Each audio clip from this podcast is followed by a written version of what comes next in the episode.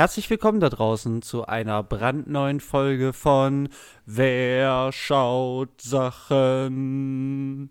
Na, Na, wir. Ja, erstmal darf ich natürlich herzlich willkommen heißen meinen Partner in Crime des äh, Filmpodcastings. Hallo Jannis. Hello, Sidekick vom Dienst am Start. Oh yes, ich bin die Nummer eins. Habt ihr das gehört? Er hat zugegeben. Yes. Und hier natürlich wieder Olli an eurer Seite, an deiner Seite, an jedermanns, jeder Frau's Seite und dazwischen. So, wie geht's dir? Hast du Bock? Ja, mega. Ähm, heute Low Energy? nein, nein, nein, High Energy. Wir sind Oh, yes. in meinem oh. Genre angekommen. Alles, was ich immer haben wollte, kriege ich hier kredenzt. Ja, du bist so ein, so ein Lügenmann. Aber ist okay, ich nehme es hin und ja, dann darf ich auch gleich anfangen zu singen, denn wir haben eine brandneue Kategorie. Und zwar sind es Comicfilme. Ah, nein. Comicfilme. Es waren mal Bilder, jetzt sind es Bilder, die sich bewegen. Comicfilme. Ja. Ja, Ähm, Comicverfilmungen. Hast du mich ganz schön äh, ins Messer laufen lassen, sozusagen. Hast du nicht mit gerechnet, ne? Nee, überhaupt nicht. Ja, eben tatsächlich auch für mich so ein bisschen, ich habe es immer gar nicht auf dem Schirm, aber eben heute in ähm, unserer brandneuen und wenn es nach dir geht, nie wieder kommenden Kategorie Naja, schauen wir Komm. mal. Comicfilme haben wir heute Blade. Was? Blade? Blade. Ist eine Comicverfilmung? What? Von Ja, man Marvel? denkt das immer gar nicht, ne? Was? Gut, dass du sagst, weil. ja, also es, es geht heute um Blade und zwar um den ersten Teil der Blade-Trilogie von 1998. Und ja, tatsächlich handelt es sich hierbei um eine Marvel-Comic-Verfilmung. Und das ist halt gar nicht so auf dem Schirm, weil wenn wir so heute an eben Marvel-Filme denken, dann denkt man halt ans MCU, was halt so dann mit irgendwie Iron Man ähm, dann so richtig losgeht Ja. und ja bis heute noch brandheiß äh, läuft und auch noch uns überleben wird, wahrscheinlich, wenn das so weitergeht. Ja, schauen wir mal, wie sich das entwickelt. Aber Ja. ja, Aber sie werden auf jeden Fall alles versuchen, ja, das am klar, Leben sie zu werden halten, alles, alles geben dafür, ja. Bis halt die Kinolandschaft aus Kuh. nichts mehr anderem besteht. Ähm, Ja. Nachdem das DC-Universe ja, glaube ich, wirklich langsam man als gescheitert betrachten kann. Ah, krass, du legst dich schon fest, ja? Ich habe jetzt die Woche wieder gelesen, dass die wirklich sagen, äh, Abbruch, Abbruch, ähm, also keine Ahnung, also die sagen vielleicht auch einfach Reboot, Reboot, aber ich glaube, es ist schon langsam, Mhm. dass sie sagen, okay, wir müssen das einstampfen, weil es ist einfach nicht mehr tragbar. Ja. Tatsächlich ist es, ist es, also ich finde es ich find's total spannend, weil es war jetzt ein totaler Zufall, dass wir mit diesem Film ähm, aus den 90ern tatsächlich auch am Puls der Zeit sind. Das war mir tatsächlich auch gar nicht klar, als ich das ausgewählt habe.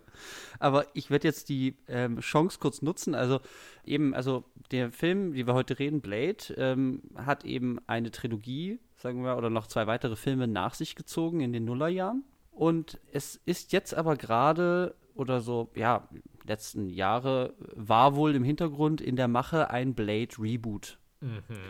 Und da gab es jetzt dieses Jahr ein bisschen Kontroverse, weil die Regie ist wohl abgesprungen, aber alles so, also alles dann doch recht versöhnlich. Also es gab jetzt keinen großen Skandal oder sowas, aber es gab wohl Probleme auch mit dem Skript und deswegen ist jetzt aber ganz neu, also jetzt erst so vor so zwei Wochen so ähm, oder zwei, drei Wochen bekannt gegeben, dass es jetzt aber tatsächlich weitergeht mit dem Blade Reboot, mit neuer Regie unter Jan de Demar, Demarche. Okay. Der hat so ähm, White Boy Rick zum Beispiel gemacht. Okay.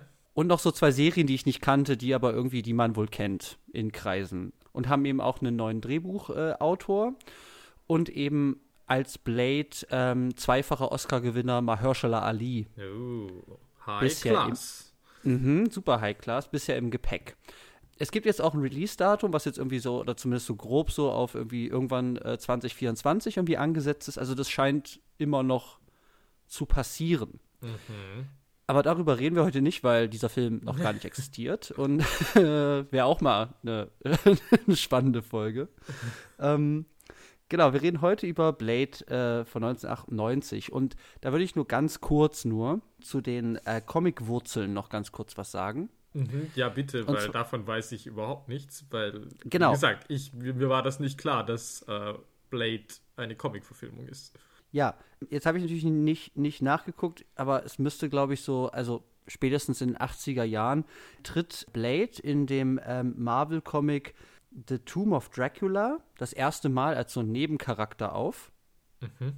Als eben Blade the Vampire Slayer und kriegt dann eben so die Jahre darauf, kriegt er praktisch als Figur sein eigenes, äh, sein eigenes Comicbuch was sich dann eben auch so ein bisschen verzweigt mit so anderen Comicreihen, wie zum Beispiel Morbius, was halt vor ein paar Jahren diese Verfilmung mit äh, Jared Leto zum Beispiel bekommen hatte. Ich glaube dieses Jahr, oder? Ah, tatsächlich War ist es so neu. Die, also, ich würde behaupten, dass das dieses Jahr rauskam, aber was ist schon Zeit? Okay, okay es existiert auf jeden Fall. Genau, also auf, je, auf jeden Fall gibt es, gibt es in, den, in, in den Comics eine sehr, sehr große Verbindung zwischen Morbius und Blade. Und da eben, es gab dann mehrere Comicbücher, ähm, also mehrere verschiedene Adaptionen, die sich mit diesem Mythos Blade irgendwie auseinandersetzen. Es gab dann auch Auftritte von Blade in so 80er, äh, 90er Jahre Spider-Man-Comic-Serien oder Zeichentrickserien. Mhm. Und jetzt zum Beispiel kam erst vor kurzem kam ähm, Marvels Midnight Suns als, ähm, als ähm, Videospiel raus mit so, mit so bekannten Marvel-Superhelden und da ist aber eben auch Blade zum Beispiel dabei. Also Blade ist tatsächlich, also der ist seit den, seit den 80ern spätestens, also Teil ähm, der Comicwelt, also einfach fester Bestandteil, aber ist zumindest einfach in der, in, in der Wahrnehmung ähm, einfach gar nicht da, weil er auch zum Beispiel im, im ich nenne es mal, aktuellen MCU einfach überhaupt nicht vertreten ist. Genau, also das nur so ganz grob so die Geschichte. Und es gibt natürlich auch große, große Unterschiede zwischen den Comicbüchern und den Filmen. Da würde ich euch einfach empfehlen, geht mal auf YouTube, da gibt es irgendwie ganz, ganz ähm, elaborierte Videos von Leuten, die sich wirklich mit diesen Comicbüchern auskennen. Ähm, und da will ich jetzt gar nicht näher drauf eingehen. Jetzt kurz zum Film. Also es ist tatsächlich der erste große oder sagen wir mal erfolgreiche Marvel-Film, weil eben DC ja schon seit den 70ern spätestens mit so Superman, den mhm. Superman-Film mit Christopher Reeve und Gene Hackman. Ja. Oder eben auch mit Batman äh, von Tim Burton oder auch dann die George Schumachers von was auch immer man davon hält, aber zumindest sind das Sachen, die, die ja irgendwie auch existieren und zumindest ja auch im Gespräch waren, hat einfach Marvel sehr lange hinterhergehangen. Und Blade war tatsächlich der erste erfolgreiche, also finanziell erfolgreiche, weit verbreitete Marvel-Film. Also praktisch der Großvater, Urahn des heutigen Marvel Cinematic Universe. Ja, und also gerade weil du auch die Schumacher jetzt ansprichst, also tatsächlich mhm. habe ich auch gelesen, dass gerade nach Batman und Robin, was ja irgendwie zumindest schlecht ankam und natürlich mhm. dann auch finanziell, glaube ich, halt deutlich hinter den Erwartungen zurückblieb, war das echt so, dass man eigentlich gesagt hat, so, oh, okay, Comic-Verfilmungen können jetzt gerade eigentlich wieder auf dem absteigenden Ast sein oder sind halt ein mhm. risky Business. Was mhm. irgendwie halt für uns heutzutage ja völlig absurd klingt, weil ich meine, natürlich ja. gibt es Comic-Verfilmungen, die irgendwie auch floppen, klar, keine Frage. Aber momentan würdest du halt trotzdem sagen, naja, safes Business, mach mal. Die Chancen stehen auf jeden Fall zu deinen Gunsten, wenn du irgendwie jetzt eine Comic-Verfilmung machst. Ja, ja. Und dass das damals zu Blade-Zeiten wirklich, dass man, dass man gesagt hat, naja, okay, uh, hochgepokert, schau mal, wie das wird, äh, mhm. ist halt schon krass zu sehen aus heutiger Sicht. Ja, so heute, heute hat man das Gefühl, dass es eigentlich so eine sichere Bank ist, während man so in den 90ern oder so dann eher so im wilden Westen vielleicht so der, der Comic-Verfilmung irgendwie unterwegs ist, wo wirklich noch Risiko ja. mit dranhängt und wo man wirklich noch kämpfen muss. Aber schauen wir uns mal an, was dann hierbei rausgekommen ist dann gleich. Ich würde jetzt nur noch ganz kurz, weil das schon zu lang dauert hier alles, würde ich noch kurz ein paar, ähm, noch ein paar Namen sagen. Also wir haben bei der, in, in der Regie haben wir Stephen Norrington, der danach noch, also der davor ähm, be bekannt ist tatsächlich als Make-up-Artist und ähm, Special Effects Artist und eben auch bei so großen Filmen wie zum Beispiel Aliens mhm. und so, die Special Effects gemacht hat. Und danach noch Liga der außergewöhnlichen Gentlemen und da haben wir uns gerade noch drüber unterhalten, wir beide, dass das wohl für mehrere Leute auch das Ende ihrer Filmkarriere war. Also das nur so zu Steve Norrington, den man heute einfach so gar nicht mehr irgendwie so kennt, habe ich das Gefühl. Also es ist kein großer auffälliger, bekannter Name. Nein, also es ist halt schon irre, dass er halt wirklich gesagt hat und ich meine, ob er dabei bleibt, das wird sich zeigen. Ich meine, er ist noch unter 60, also er hat noch ein paar mhm. Jährchen vor sich. Aber er hat halt wirklich gesagt, nach Liga der außergewöhnlichen Gentlemen, dass er halt nie wieder einen Film drehen will. Mhm. Und das ist halt krass, ja. weil der war halt da so 40 oder so. Da hat gesagt, okay, mhm. nee. Und es ist halt auch krass, weil Blade ist ja dann halt doch irgendwie recht bekannt und erfolgreich. Also das ist dann halt echt so. Mhm. Ich meine, der zweite Film ist von Guillermo del Toro, ja. Und ich meine, ja. das ist halt hier Stephen Norrington. Okay. mhm. Dann hätte ich noch ähm, Drehbuch von David S. Goyer, der auch jetzt nicht so der flashigste Name ist, aber der zusammen auch mit, mit den Nolans zum Beispiel an, ähm, an der Batman, so Dark Knight ähm, Trilogie gearbeitet hat, der aber auch noch in anderen, mhm. Äh, äh, sagen wir mal, Comic-Verfilmungen auch mitgeschrieben hat, also die, diese Man of Steel-Reihe, äh, ähm, Dawn of Justice und so weiter, da ist er auch uh. drehbuchmäßig unterwegs. Also ich kannte seinen Namen auf jeden Fall, habe ihn schon mal gesehen, eben aus diesen dann doch recht großen äh, Blockbuster-Filmen. Dann haben wir Musik von Mark Isham mhm. und den wollte ich nur nennen, weil der hat nämlich die Musik gemacht zu ähm, Was Frauen wollen. Und der hat, also der hat eine richtig verrückte Filmografie. Also das, das könnt ihr euch mal angucken. Mark Isham, der ist, er hat, glaube ich, richtig viel gemacht. Da sind auch richtig verrückte Sachen dabei. Wie zum Beispiel auch Waterworld oder auch LA Crash. Also das kriegst du auch nicht zusammen, ähm, was dem eigentlich geht. Ja, und dann gehen wir noch schnell vor die Kamera und da haben wir natürlich Mr. Steuerflucht höchstpersönlich, Wesley Snipes. der halt wirklich, der halt wirklich in den 80er und 90ern ein großer Thriller und Actionstar einfach war. In teilweise, weiß ich nicht, so B-Produktionen, aber eben auch in größeren Sachen oder auch so mit so weiße Jungs bring's nicht einfach ein vertretener Name war. Und dann kamen auch so ein paar Flops und dann kam das Finanzamt. Und dann war er auch, glaube ich, im Gefängnis, wenn ich das richtig weiß. Und so habe ich das auch in Erinnerung, ja. Hat er aber noch mal, ich habe das Gefühl, der, der, der müsste noch mal bei den Expendables irgendwie noch mal vorbeigeschaut haben. Ähm, ja, Expendables 3. Ja, okay, alles klar, weil da finden alle noch einen Platz. Ähm, genau, dann haben wir an seiner Seite, in der weiblichen Hauptrolle, haben wir ähm, Ambush Wright. Und die tatsächlich vorher auch so wenig groß Bekanntes gemacht hat und auch danach eigentlich nie wieder groß aufgetreten mhm. ist. Also ich kannte sie persönlich auch außerhalb von Blade gar nicht. Nee, ich auch nicht. Und dann haben wir als Whistler, die rechte Hand von Blade, haben wir Chris Christopherson, Schauspieler und Country-Star. Oh, yes. Dann haben wir als Bösewicht Steven Dorff, mhm. der zum Beispiel im, wie heißt das, Every Time äh, Musikvideo von äh, Britney Spears mitspielt. Ah ja, ja, das ist korrekt, ja. Und auch in der dritten Staffel von True Detective zum Beispiel auch wieder nach langem irgendwie mal wieder zu sehen war, was mich total überrascht hat. Ja, okay. Ich kenne ihn vor allem halt als den Hauptdarsteller in, äh, äh, wie heißt es, Somewhere von Sofia Coppola. Ah, okay. Ja, und dann haben wir noch ähm, Donald Logue, der ja, ich habe jetzt nicht mehr nachgeguckt, aber ich kenne ihn auf jeden Fall aus so Serien wie Gotham zum Beispiel. Da ist auch wieder so eine Comic-Connection äh, hier.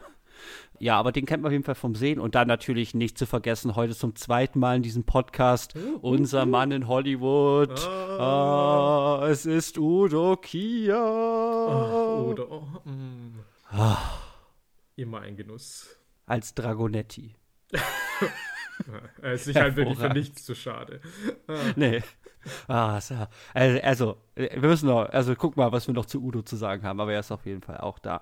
Und das war jetzt viel zu lang, weil ich. Naja, aber du, jetzt, wenn wir schon bei Namen sagen sind, oh, sorry. natürlich auch noch erwähnen, dass wir ja. auch noch äh, Pornokönigin Tracy Lords hier. Tracy Lords. In einer kleinen Rolle. Äh, ja, sie ist am Anfang die rothaarige Lady, die diesen Typen in diesen, ähm, in diesen Club da reinbringt, ne? Ja, genau. Okay. Ziemlich stark.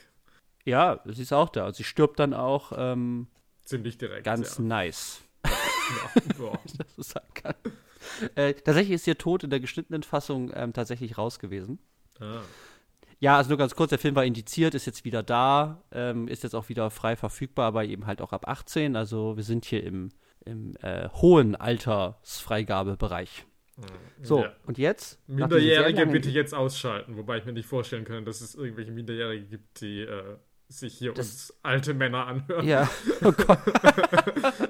oh, ja, das weißt du doch damals in den 90ern, als wir Blade gesehen haben. Das ist halt wirklich weird. Du hast es heute auch am Telefon gesagt. Dass die, für uns ist das so zeitgenössisches Kino und heute ist es einfach eine ganz andere Welt, wenn man das anguckt oder andere Filme auch. Ja, ja. Uh. ja super weird. So, dann beende ich äh, meinen ähm, Wer sagt Namen und erzählt was zur Comic-Geschichte des Films Blog und überlasse dir jetzt äh, das Wort bei der 90 Sekunden Challenge. Wow, wow, wow, und das wird heute wirklich ganz schön challenging für mich. Ich bin hyped. ich habe mich da nicht so leicht getan. Jeder weiß, äh, im Action-Kino äh, Plots sind äh, mein Kryptonit. Sagt man das mhm. so? Ja. Aber gut. Challenge heißt ja, weil sie Challenge ist. Also insofern, äh, ja, zähl mich ein und ab geht's. Es geht los in 3, 2, 1. Fass zusammen! Also, äh, Blade erzählt die Geschichte von Blade, einem Vampirjäger. Er selbst ist ein sogenannter Daywalker, halb Mensch, halb Vampir, da seine Mutter von einem Vampir gebissen wurde, während sie mit ihm schwanger war. Er besitzt wie die Vampire übermenschliche Kräfte, aber anders als die Vampire schadet ihm die UV-Strahlung des Sonnenlichts nicht. Er hat einen vampirartigen Blutdurst, kann diesen aber durch ein Serum unter Kontrolle halten, sodass er diesem Bedürfnis nicht nachgehen muss. Er rettet die Hämatologin Dr. Karen Jensen, nachdem diese von einem Vampir gebissen wurde, und bringt sie zu seinem Versteck, wo sie von Blades Partner Whistler behandelt wird. Unter den Vampiren gibt es einen Machtkampf zwischen einem Rat an altehrwürdigen, reinblütigen Vampiren und jüngeren Vampiren, die erst durch einen Biss zu Vampiren wurden und deren Anführer Deacon Frost ist. Frosts mhm. Plan ist es, durch ein Ritual den Blutgott Lamagra zu erwecken und damit die ganze Menschheit zu Vampiren zu machen. Für dieses Ritual benötigt er allerdings das Blut von Blade. Dr. Karen findet eine Chemikalie, die in der Reaktion mit Vampirblut explodiert. Zudem findet sie eine Art Impfung, die ihre Entwicklung zum Vampir stoppen kann. Frosts Schergen finden Blades Quartier, als dieser nicht dort ist, beißen Whisper und entführen Karen. Bei Blades Rückkehr nimmt Whisper sich das Leben. Blade versucht, Karen aus Frosts Fängen zu befreien und begegnet dabei seiner Mutter, die mittlerweile ein Vampir ist. Und es stellt sich heraus, dass sie damals von Frost gebissen wurde. Blade wird überwältigt und das Ritual zur Erweckung von Lamagra wird vollzogen. Indem er Karen beißt, kommt Blade wieder zu Kräften und es gelingt ihm, Frosts Gefolgsleute zu töten und schließlich auch Lamagra, der nun in Frosts Körper haust, durch Karens Chemikalie zum Explodieren zu bringen. Er weist Karen an, an einem stärkeren Serum für ihn zu forschen und führt seine Vampirjagd an einem neuen Ort fort. In Moskau. Ah, eine Minute 45. Ah, stark. Ah, persönliches stark. schlechtestes Ergebnis. Nein. Ah, Nein, stark. Ah, stark, stark, stark. Oh, Schande über mich. Also ja, schon auch Schande, weil die Challenge und so, aber äh, holy shit. Nice, nice, nice. Da passiert halt echt zu viel für so einen Comicfilm. Also ich meine, es fällt immer so. Weil dann halt immer die Böse ja, da sollte besser was passieren. irgendwelche Pläne haben, die man erstmal irgendwie. Naja. Ja, also wir haben wir es jetzt nicht so richtig vor, ne, aber mir ist auch nochmal aufgefallen, also wenn Deacon Frosts Plan wirklich ist, alle Menschen in Vampire zu verwandeln, wen beißt man dann? Also das ist halt eigentlich auch ein Ja, das habe ich auf Wikipedia heute auch gelesen, dass Aha. anscheinend das irgendwie erklärt wurde, aber das wurde dann rausgeschnitten und ah. was die dann aber, dass man aber diese Thematik von wegen, die müssen sich dann aber irgendwie halt so trotzdem noch so Konserven irgendwie halten, dass das das in Blade Trinity wieder aufgegriffen worden wäre oder so. Oh, okay. Aber ähm, da ich das nicht gesehen habe, muss ich auch sagen, ja, in dem Film, den wir jetzt gesehen haben, ist das irgendwie ganz schön unlogisch. Ja, kannst du mir auch erzählen. Der ist halt, der ist halt ein bisschen, also halt irgendwie machttrunken oder so und denkt halt nicht an die Long-Term-Consequences. Äh, aber ich ja, meine, es wird ja auch wirklich auch nicht so, also ich meine, er wird schon gesagt, ja, alle werden Vampire, aber eigentlich ist meistens auch nur, dass einfach alle sagen, ja, ja, La Magra und äh, ich bin dann Gott und so. Ja, ist geil. Und mehr ist dann auch nicht, äh, dass da irgendwie zum, zum Thema ist. Ja. Ja, also ich, also ich fand, in deiner Instagram war alles drin, also auch schon gesagt, das ist natürlich, also da, da, da passieren natürlich ein paar Sachen, so, die man halt verstehen muss, wie halt irgendwie zum Beispiel Dr. Karen halt landet da bei, bei Whistler und Blade und, und was halt Deacon Frost da so macht und mit diesem heiligen Reinblutrat, nenne ich es mal, der Vampire. Mhm. Ähm, aber eben Blade, ja, ist ein Daywalker, der kann in die Sonne raus, aber er hat eben das große Problem, ja, er hat halt auch den Blutdurst, aber er will halt keine Menschen töten oder aussaugen. Und deswegen hat er eben dieses Serum und das er, sein Körper baut aber immer stärker eine Immunität gegen dieses Serum auf, weswegen so ein bisschen die Zeit auch tickt. Ja. Was man jetzt praktisch langfristig da macht. Und ja, dann kämpft er halt gegen Deacon Frost, der halt seinen komischen Blutgottplan halt irgendwie macht. Und am Ende gewinnt Blade. Ja, natürlich. Ich meine. Und ist dann in Russland. ja, darüber ja. müssen wir dann noch reden. Ja. Ja, so, ich muss ganz kurz, bevor ja. wir thematisch einsteigen, muss ich noch kurz mhm. einen Rant loswerden.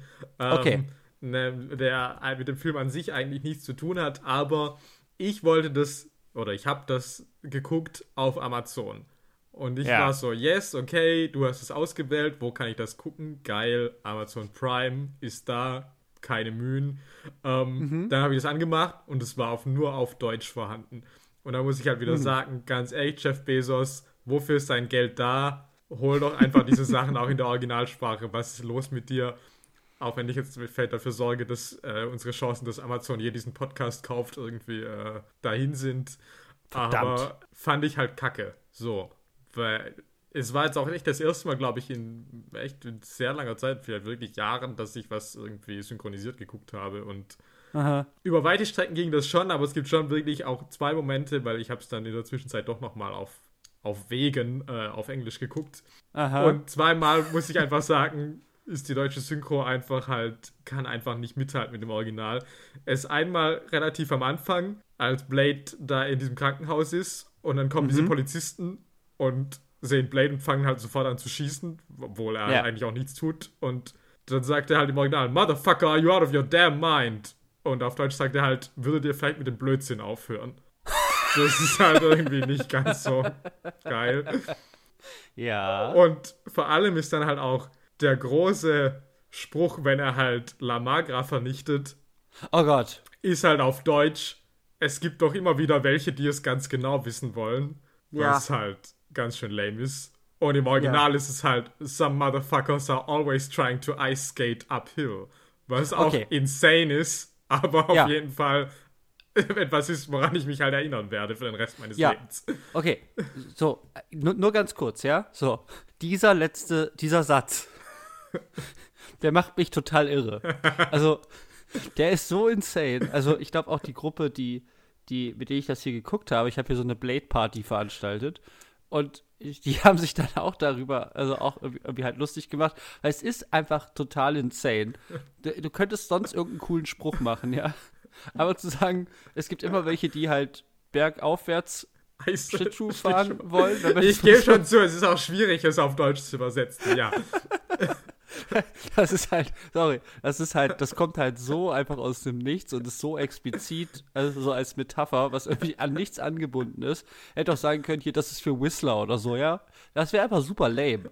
Also ich finde es schon geil, dass es einfach so einen totalen, so, so, so ein Megasatz in so einem Moment einfach dann so ein Off-Satz einfach Ja. ist, der irgendwie halt überhaupt nicht zu passen scheint. Also dafür auf jeden Fall Respekt für diesen Film, weil das musst du erstmal machen. ja, absolut. Ich habe auch gelesen, dass der anscheinend von Wesley Snipes selber kommt. und der das irgendwie gesagt hätte und dann haben sie es ins Drehbuch eingebaut. Ja, Wo ich halt wieder sagen halt muss, okay, Actor. Genius. Also, Ja, es ist halt brilliant. Also sorry, es ist halt, das ist halt das Geilste. Okay, so, Ja. dann kommen wir jetzt zum ersten Punkt. Mhm. Und das ist ein Punkt, den äh, uns beide, glaube ich, auch interessiert. Ja. Und zwar reden wir über die Welt von Blade. Mhm. Was ist dir da auf, was ist also, was, was hast du da dazu zu sagen zur Weltgestaltung bei Blade? Naja, es ist vielleicht ganz interessant, weil es ist schon eine Welt, die natürlich mal wieder äußerlich sehr unserer ähnelt. Also es ist jetzt nicht so, dass wir jetzt irgendwie sofort in so einer ganz großen Fantasiewelt oder Fantasiestadt wären. Also weil es ja auch das Stadtbild ist ja irgendwie relativ, ja, jetzt nicht irgendwie futuristisch oder comicartig, sondern relativ normal, sage ich jetzt mal. Und dass man dann diesen ganzen Vampir-Mythos da irgendwie so integriert hat, dass man sagt, okay, die haben so ihr, ihr Shadow-Business, sage ich jetzt mal, und leben so mehr oder weniger unerkannt von den, von den Normalbürgern, sind aber auch darin verwickelt, also dass man sagt, okay, die haben ihre Finger in der Politik, in den Finanzen, im, im Real Estate und irgendwie kontrollieren die Polizei und sind halt so Businessmänner eigentlich. Also es ist auch wieder natürlich so die Frage, okay, wie stellt man sich Vampire vor? Dann ist es jetzt nicht so, dass man sagt, okay, ich glaube, die schlafen nicht in Särgen. Die sind wohl relativ urban, würde ich jetzt mal sagen. Ja, e- es gibt tatsächlich einen Sarg, den man sieht. Oh, okay. Und das ist, glaube ich, der Sarg, also Sarg in Anführungszeichen.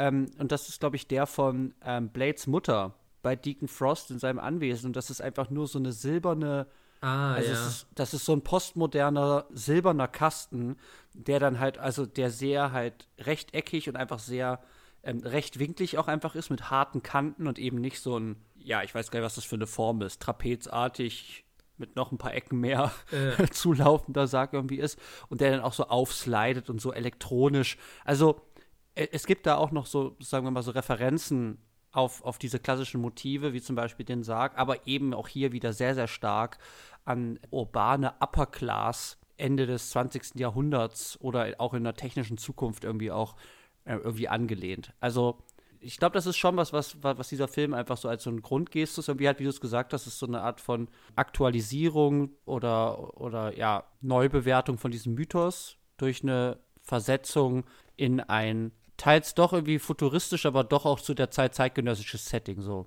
Ja, auch ja irgendwie die Vampire, also du hast irgendwie die alten Businessmänner, dann hast du halt diese Raver, die aber ja auch irgendwie so ein bisschen Yuppie-artig sind. Ähm, ja. Also so Deacon Frost ist jetzt auch nicht irgendwie, dass ich sage, der wirkt jetzt so subkulturell oder keine Ahnung, nee. sondern es ist schon auch nee, so. Die, die sind so schon, die sind schon sehr, sehr Yuppie-mäßig unterwegs, ne? Also das ja. muss man, glaube ich, schon sagen. Also die haben echt Cash, die, ja. Die haben Style, auch die Räume, in denen sie sich rumtreiben und so. Das ist eigentlich immer, also es ist sehr, sehr, sehr, sehr rich einfach. Und das wird dann eben auch, wenn wir, also für mich ist so, so eine ganz bezeichnende Szene, ist natürlich diese dieses Vorsprechen von Deacon Frost bei diesem, ich nenne es mal ältesten Rat irgendwie so, in diesem ja. ähm, Haus Erebus, wie sie da eben alle sitzen. Ja, also die haben alle, die haben eine unglaublich, also das wirkt so, die haben klare Rituale, die haben klare Regeln, die haben eine lange Tradition, die haben ein klares, ähm, einen klaren Verhaltensumgangskodex. Irgendwie so wirkt das so, wie sie da alle sitzen mit ihren schwarzen Anzügen und, und irgendwie Gewändern da. Und dann reden sie eben über halt Deacon Frost Business und dann ist Deacon Frost halt raus und dann fängt der eine halt an, ja, wir müssen noch mal reden wegen hier unseren Offshore-Konten ja. also Cayman Islands. Ja. ja, das hatte ich mir auch äh, rausgeschrieben. Äh, das ist halt okay, so geil. ja, weil die machen halt Business, weil klar, du brauchst halt, wenn du als Vampir, sagen wir mal, also das macht für mich auch Sinn, weil wenn du als Vampir ähm, irgendwie halt auch überleben willst, im Untergrund, also angepasst an die Menschen. Die haben ja wohl auch irgendwie mit der, mit der menschlichen Politik, haben die wohl auch so Abkommen, wird zumindest mhm. mal so angedeutet. Ja. Also, also die obersten Ränge, die wissen auch, dass es Vampire gibt, aber die existieren.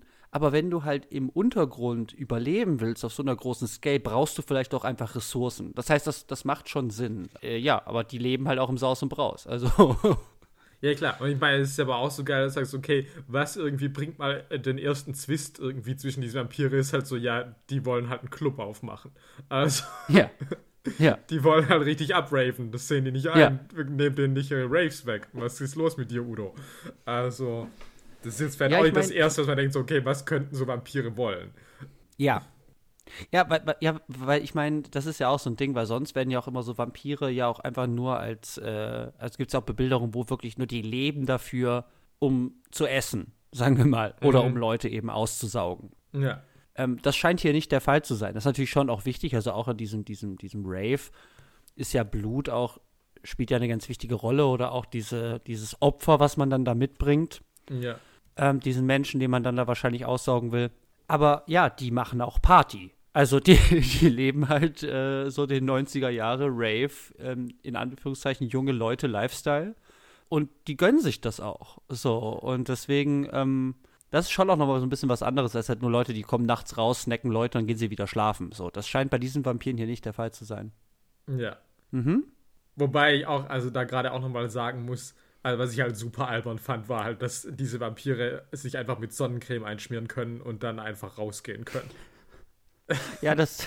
Also, das fand ich schon wirklich hart bescheuert.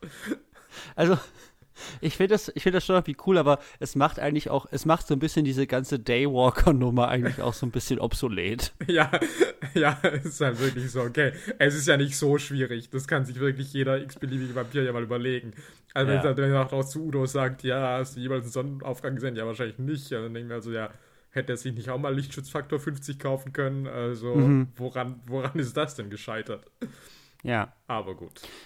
Ja, aber also ich würde noch so ein paar Sachen noch einfach aufzählen, die mir so aufgefallen sind, von was, was irgendwie halt unabhängig von, sagen wir mal, also der eigentlichen Handlung, in Anführungszeichen, weil es teilweise auch nicht so klar zu trennen ist, aber was so Elemente sind, die mir eine hinter der Handlung, hinter den Bildern liegende große Welt mit, mit eigenen komplexen Regeln irgendwie erzählt. Weil ich glaube, das macht dieser Film. Mhm. Und das sind eben die Dinge, die, die du halt auch, auch schon genannt hast. Aber das sind eben auch Sachen, das du hast heute im Gespräch gesagt, zum Beispiel diese Archive, die sie halt haben, also die, mhm. ähm, also erstmal, dass die überhaupt so eine Art von Archivkultur haben, ja, eine eigene Kulturgeschichte, die auch irgendwie archivieren und die auch studieren können, die auch ausstellen. Also dieser eine Raum da, wo diese, diese Schriftrollen da vom, vom, vom Buch Erebus irgendwie da sind, in Blut geschrieben. Die sind ja auch in so Glasvitrinen, so museumsartig irgendwie ausgestellt. Ja, genau, also das ist ja vielleicht auch ganz interessant, dass es auch sowohl, also die sind super, also hypermodern, die haben da irgendwie ihr super kom mhm. computerisiertes äh, Archiv und alles, ja. aber haben anscheinend auch eben, die haben dann diesen großen Tempel, in dem da dieses ganze Ritual am Schluss stattfindet und so und halt eben diese ganzen Hieroglyphen, die sie da irgendwie aufbewahren. Also, mhm. das erzählt mir natürlich schon viel irgendwie von wegen, okay, wie alt ist irgendwie diese Tradition, aber auch wie sehr ja. sind die angepasst an die, an die Modernität. Mhm. Ja, und dann denke ich halt zum Beispiel auch an diesen Polizisten zum Beispiel, weil der auch nochmal, also dieser, die, dieser korrupte Polizist, der wie Eigentum von Deacon Frost ist, so eine Art von Anwärter, der praktisch einem Vampir irgendwie dient, in der Hoffnung, dass er irgendwann mal von ihm verwandelt wird, so als eine Art von Versprechen. Mhm. Der dann halt auch irgendwie, ja, der, die, die haben diese, diese, diese komischen, diese komischen Tätowierungen da am Hals, ähm, diese Symbole. Aber der hat eben auch noch, weiß ich nicht, der hat halt in seinem Polizeiauto hinten so halt so, so, äh, so Blutkonserven halt irgendwie drin, die da halt gekühlt werden, äh, weil klar, die müssen halt immer versorgt werden und deswegen haben die halt auch so Connections zu einer Blutbank und ähm, und, und fahren diese Sachen dann irgendwie halt rum. Also da gibt es ja auch so eine riesige Infrastruktur auch von so Blutverteilungen und so, die halt immer in so kurzen, so einzelnen kurzen Momenten immer mal so angedeutet werden, aber dann eigentlich irgendwie halt äh, immer auch so, so Platz zum, zum Imaginieren so ein bisschen auch lassen. Teilweise wird es explizit benannt, was damit gemacht wird, aber teilweise einfach so, okay, was was macht das hier? Es hat teilweise wirklich einen sehr, sehr starken ja, Detailgrad, aber es hat immer wieder diese Marker auf jeden Fall, die, die auf eine Welt verweisen, die hinter den Bildern, sagen wir mal, liegt. Mhm.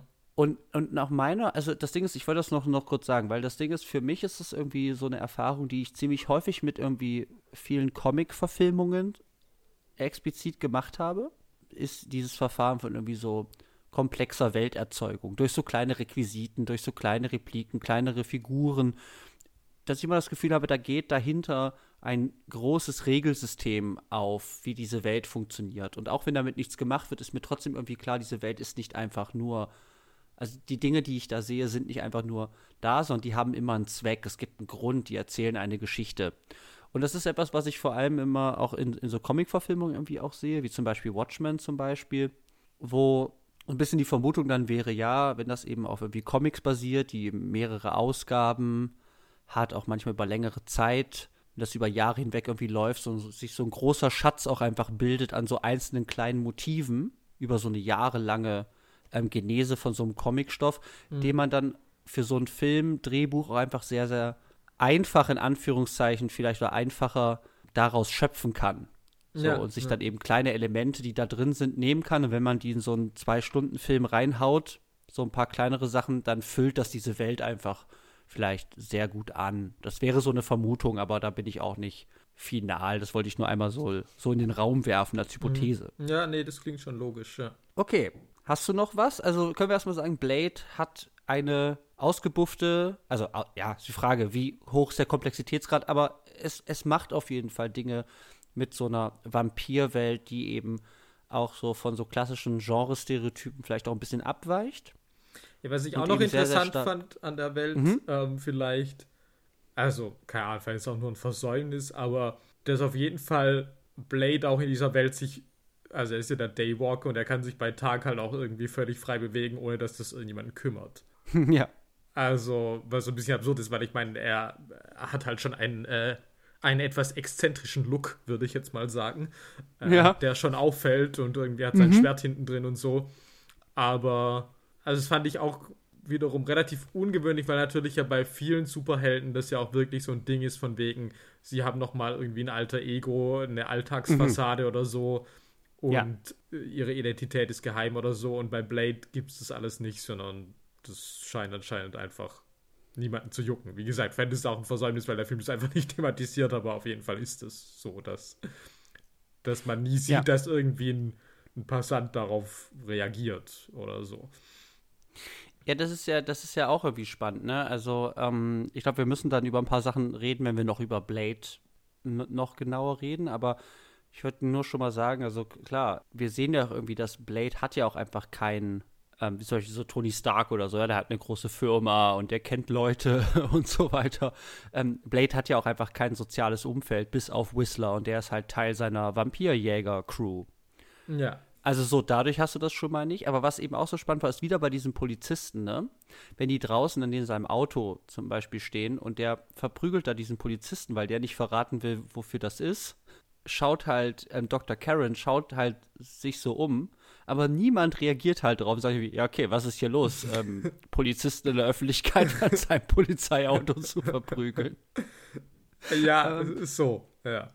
Aber komischerweise dadurch, dass es auch einfach so konstant gemacht wird, ist halt so, ja gut, ist halt so, interessiert halt keinen. So, das ist halt die Stadt, keine Ahnung, kannst du machen, was du willst. Da läuft so ein Typ rum mit dem auffälligsten Outfit aller Zeiten und es interessiert halt keinen. Aber Blade äh, äh, fängt ja auch gern mal einfach in der Öffentlichkeit oder so auch einfach Schießereien an, weil er hat eben keine, ja, ich nenne es mal so in der normalen Welt, abseits der Vampirjägerwelt, keinen sozialen Zirkel, keine Identität, kein Leben irgendwie so. Also er, er, er lebt halt im Untergrund und er lebt halt als Vampirjäger und ihm ist auch egal, ob die Leute ihn sehen oder nicht, weil er scheint gar keine Identität, keinen Platz in der, in Anführungszeichen, normalen Gesellschaft irgendwie zu haben. Ja, ja.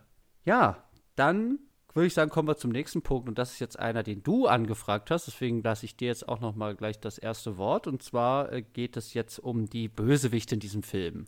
Ja, okay, also da habe ich auch, glaube ich, nicht so tiefsinniges zu sagen, aber ich muss es halt erwähnen, weil ich meine, das ja. sind halt äh, die Herren der Schöpfung. Also, Aha.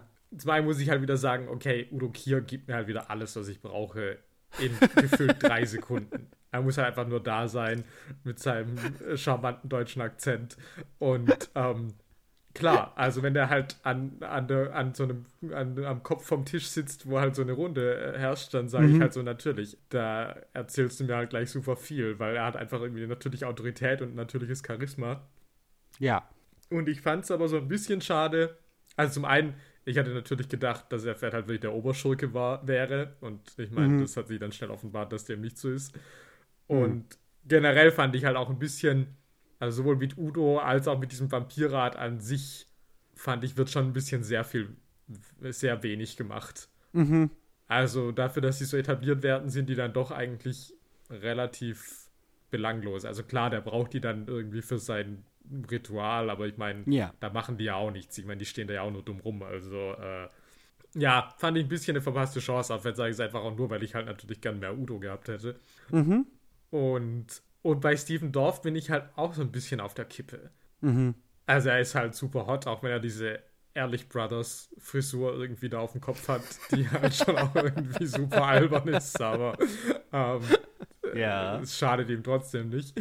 Ähm, und ich gucke ihm super gern zu und ich finde, der macht schon Spaß, aber ich muss schon auch sagen, wenn dann dieser Endkampf kommt, habe ich schon halt auch irgendwie das Gefühl, so bedrohlich oder so ernstzunehmend ja. ist er dann halt auch nicht. Ja. Also ja, da fehlt so ein bisschen das, die Größe, ne? Ja, so. also das sagt mhm. das für mich schon ein bisschen ab, auch wenn ich diesen Moment, wo sein Torso durchtrennt wird und sich dann wieder zusammenfügt, fand ich schon auch Magic, gebe ich schon ganz mhm. ehrlich zu. Aber ich habe so gemerkt, dass das irgendwie so dafür, dass man sagt, okay, das ist jetzt der Höhepunkt, das, das, das Finale irgendwie. Ja, glaube ich, krankte das vielleicht schon vielleicht für mich ein bisschen an der Figur, dass ich halt denke, ja gut, der ist dann halt doch irgendwie jetzt nicht so, wo ich sage, okay, also das ist halt ein Ekelmann, aber es ist halt nicht so der Evil Motherfucker, der halt irgendwie die Weltherrschaft an sich reißt. Also das weiß ich halt auch nicht. Ja, es ist so ein bisschen schwierig, ne? Weil ich würde auch sagen, also ich finde eigentlich, ich finde halt die, also ich würde auch sagen, also Udo Kier regelt, der ist da und der, der strahlt halt alles aus, was er ausstrahlen muss. Ich würde auch sagen, falls wir irgendwie jüngere ZuhörerInnen haben sollten, die wahrscheinlich mit Udo Kier nichts anfangen können. Verzeiht es uns, aber Udo Kier ist halt einfach ein Mann, der seit unserer Kindheit auch einfach immer mal wieder da ist. Und, und man weiß halt nie, wo er auftaucht. Also das nee, ist halt wirklich. halt auch der größte Witz an Udo Kier, ist halt wirklich, dass er, also wie praktisch Klaus Kinski vor ihm, das mhm. ist halt, also von Uwe Boll bis Lars von Trier ist halt mhm. alles dabei. Also. Ach stimmt, der ist in Far Cry zum Beispiel auch, ne, von Uwe Boll. Ja, ja stimmt. Ja. Oder halt was? Anderthalb Ritter. Was habe ich heute gelesen? Ja, ja. Also, es ist halt, du kannst es nicht ahnen. Du kannst es dir nicht ausdenken. Und dann ist Ja. er halt aber einfach da. Er ist der deutsche Peter Stormare. Ja, genau, So. sowas. Ja. Ja. Okay, aha. Ja. Ja, genau, also Udo, okay. Genau, Steven ist so eine Sache, ne, weil tatsächlich ist auch nicht so genau klar, weil Steven hat ja diesen Plan, sich eben gegen den reinblütigen Rat irgendwie halt aufzulehnen. Diese Ordnung, die halt irgendwie da auch sehr, sehr, sehr, sehr rassistisch einfach da irgendwie durchgezogen wird da Ja. unter diesen Vampiren Absolut. ähm, halt irgendwie aufzubrechen. Also es scheint auch so ein bisschen so persönliche Revolte, weil er wird halt irgendwie wie so ein, wie so ein Vampir zweiter Klasse da halt behandelt, weil er halt nur in Anführungszeichen so halbblütig ist und halt gebissen wurde. Mhm. Aber es ist dann auch irgendwie nicht so richtig klar, weil ich kann mir, ich kann mir schon vorstellen, also warum ist er so gefährlich, ja? Weil er hat halt zum Beispiel hat die Infrastruktur, ja, er scheint ja unglaublich mächtig zu sein, er scheint unglaublich viele Leute zu kontrollieren. Er hat eben dann auch irgendwie Interesse an dieser Prophezeiung, das heißt, da findet er Sachen raus, die bisher Leute nicht für real irgendwie gehalten haben. Aber auch, dass er dann diesen Rat oder so übernimmt, da, da wird mir zumindest irgendwie nicht erzählt, so, ah ja, klar, Deacon Frost hat irgendwie da überall seine Finger im Spiel und deswegen kommt es dann dazu. Es kommt alles so sehr aus dem Nichts. Also, da habe ich auch das Gefühl, dass die, also das trägt vielleicht auch so dazu bei, dass ich dann nicht genau verstehe, wie groß, mächtig und bedrohlich er dann auch wirklich ist. Ja. Ja, Ähm, das und, stimmt. ja. Und dann im Endkampf ist es halt einfach so körperliche Präsenz, die halt irgendwie nicht halt denke, ah, es ist der Blutgott und es ist halt Steven mit roten Augen. Also das ist so ein bisschen, ja. das gehe ich mit. Da wäre, sagen wir mal, mehr, mehr Bombast vielleicht irgendwie auch äh, möglich gewesen. Ja, wobei Aber- Mhm. tatsächlich habe ich da auch irgendwie auf Wikipedia heute gelesen, dass die auch ein anderes Ende erst hatten, wo La Magra Mhm. irgendwie, ah, ein, eine Art blutiger Wirbelsturm war. Ähm, Ah, also so wie er es sagt. Okay. ähm, was sagt Wikipedia hier? Dies erschien den Machern von den Effekten her jedoch nicht zufriedenstellend. Zudem wollte man letztlich einen unmittelbaren Endkampf mit Frost als Gegenspieler haben. Das verstehe ich schon, weil ich meine, das stelle ich mir jetzt gerade auch schwierig vor. Ähm, Ja. äh, wie das halt so geil, der Endkampf gegen den Wirbelsturm. Ja, ganz schön scheiße, stelle ich mir das vor. Ja, Ja. okay. Aber es ist halt trotzdem, also natürlich auch, weil halt Wesley halt eine krasse körperliche Präsenz ist, über die wir natürlich noch später reden werden, ist halt so, ich Ja. halt angucke und denke so, ja gut, na klar, also wie wird es ausgehen? Ja, easy. Ja. Ja, aber gut. Und, ja, äh, äh, ja. also ich, ich gehe das mit, aber tatsächlich ähm, schmälert das so meine, mein, meine Lust an, an, an, an diesen Vampirfiguren irgendwie nicht. Weil ich meine auch Deacon Frost, ja, egal wie dumm diese ganze Sunblocker-Geschichte da ist, ja, ich, ich finde ihn halt wirklich auch sehr charmant und, und auch halt irgendwie eklig und, und auch, also so, ich, ich, Ja klar, ich ich, liebe Deacon auch. Also ich meine, für mich ist tatsächlich auch wirklich nur dann an diesem Schluss, wo ich merke so, hm, Ja, okay. okay. irgendwie äh, trägt's nicht. Ja. Und, und halt was, was halt wieder, was, was ich halt wieder ganz spannend finde, ist halt äh, auch so eine Bösewichtsfigur, die halt hier von Donald Logue halt gespielt wird. Der, der, der so ein bisschen wieder so eine Funktionsfigur ist, weil der hat halt was, was andere nicht haben. Und zwar wachsen dem halt Sachen nach. So, also dem, dem schneidest du den Arm ab, dann wächst er wieder nach. Zündest den an, wächst seine Haut wieder, wieder nach. Und das ist wieder so eine klassische, für mich so Action-Film-Logik, dass du halt so einen Typen brauchst, der anders ist als alle anderen und mit dem kann man so ein paar Gags machen. Und ich meine, ich liebe den halt auch irgendwie so. Also der ist halt so super eklig Dandy-mäßig auch einfach irgendwie unterwegs da mit seiner Sonnenbrille und mit, mit Sachen, die er irgendwie anhat und so. Also diese Figur da von der rechten Hand von Deacon Frost, die mag ich tatsächlich auch gerne. Das ist nicht die komplexeste Figur, aber die hat so ein paar kleine Spielereien, die ich sehr, sehr gerne mag in so Genre-Film-Logiken. Ja, okay.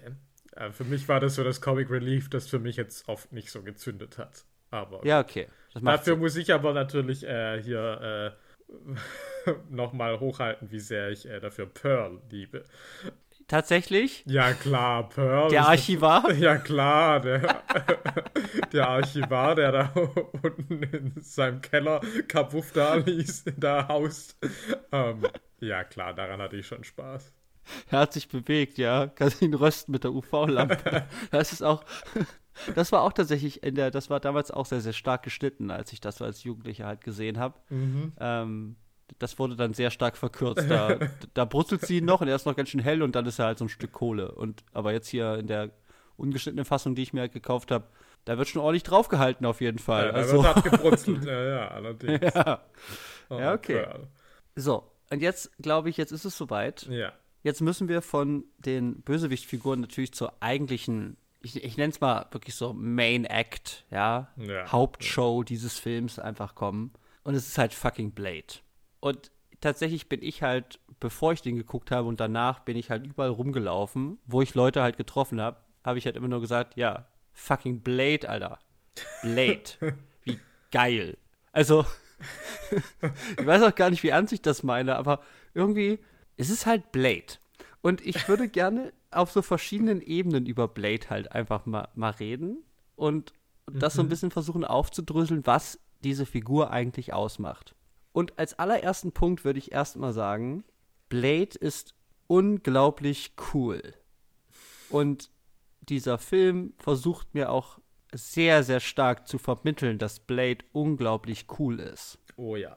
Und da müssen wir jetzt so ein paar, also da würde ich jetzt gerne mit dir mal so ein paar Sachen äh, einfach mal diskutieren von so Elementen, die Blade halt cool machen. So.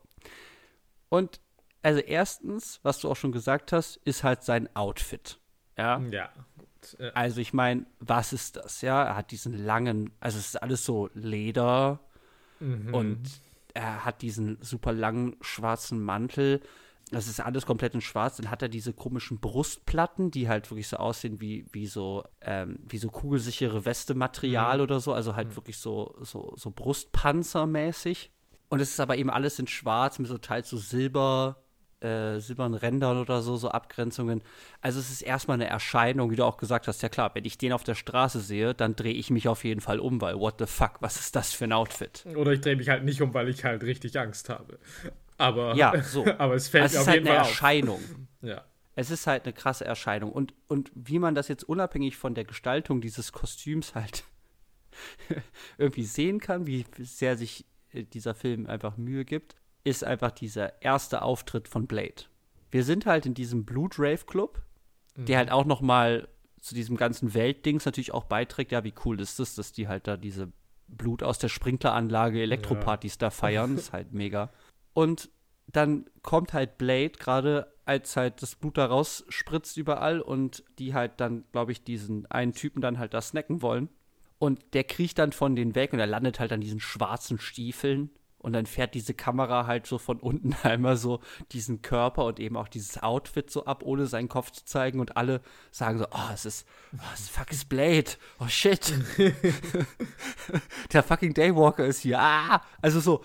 Und es ist natürlich also auch einfach diese Figur, die da so gehypt wird, so, aber es wird so dann auch so stark mit diesem Outfit und diesem, dieser Erscheinung so stark verknüpft, was sich dann über diesen ganzen Film auch einfach hinwegzieht, dass erstmal dieser äußere Look von Blade über seine Klamotten und dann natürlich auch über diese Tattoos, die er hat, mhm. zum Beispiel, also einfach unglaublich stark ich sag mal einfach überzeichnet ist so. Es ist einfach eine krasse Erscheinung und das halte ich dem wirklich diesem Film zugute, dass sie sagen, wir, wir, wir, wir scheißen auf Nachvollziehbarkeit oder, oder halt irgendwie so Angemessenheit. Nein, wir, wir machen, wir geben dem dieses extrem opulente und ausladende Outfit und diesen Style einfach.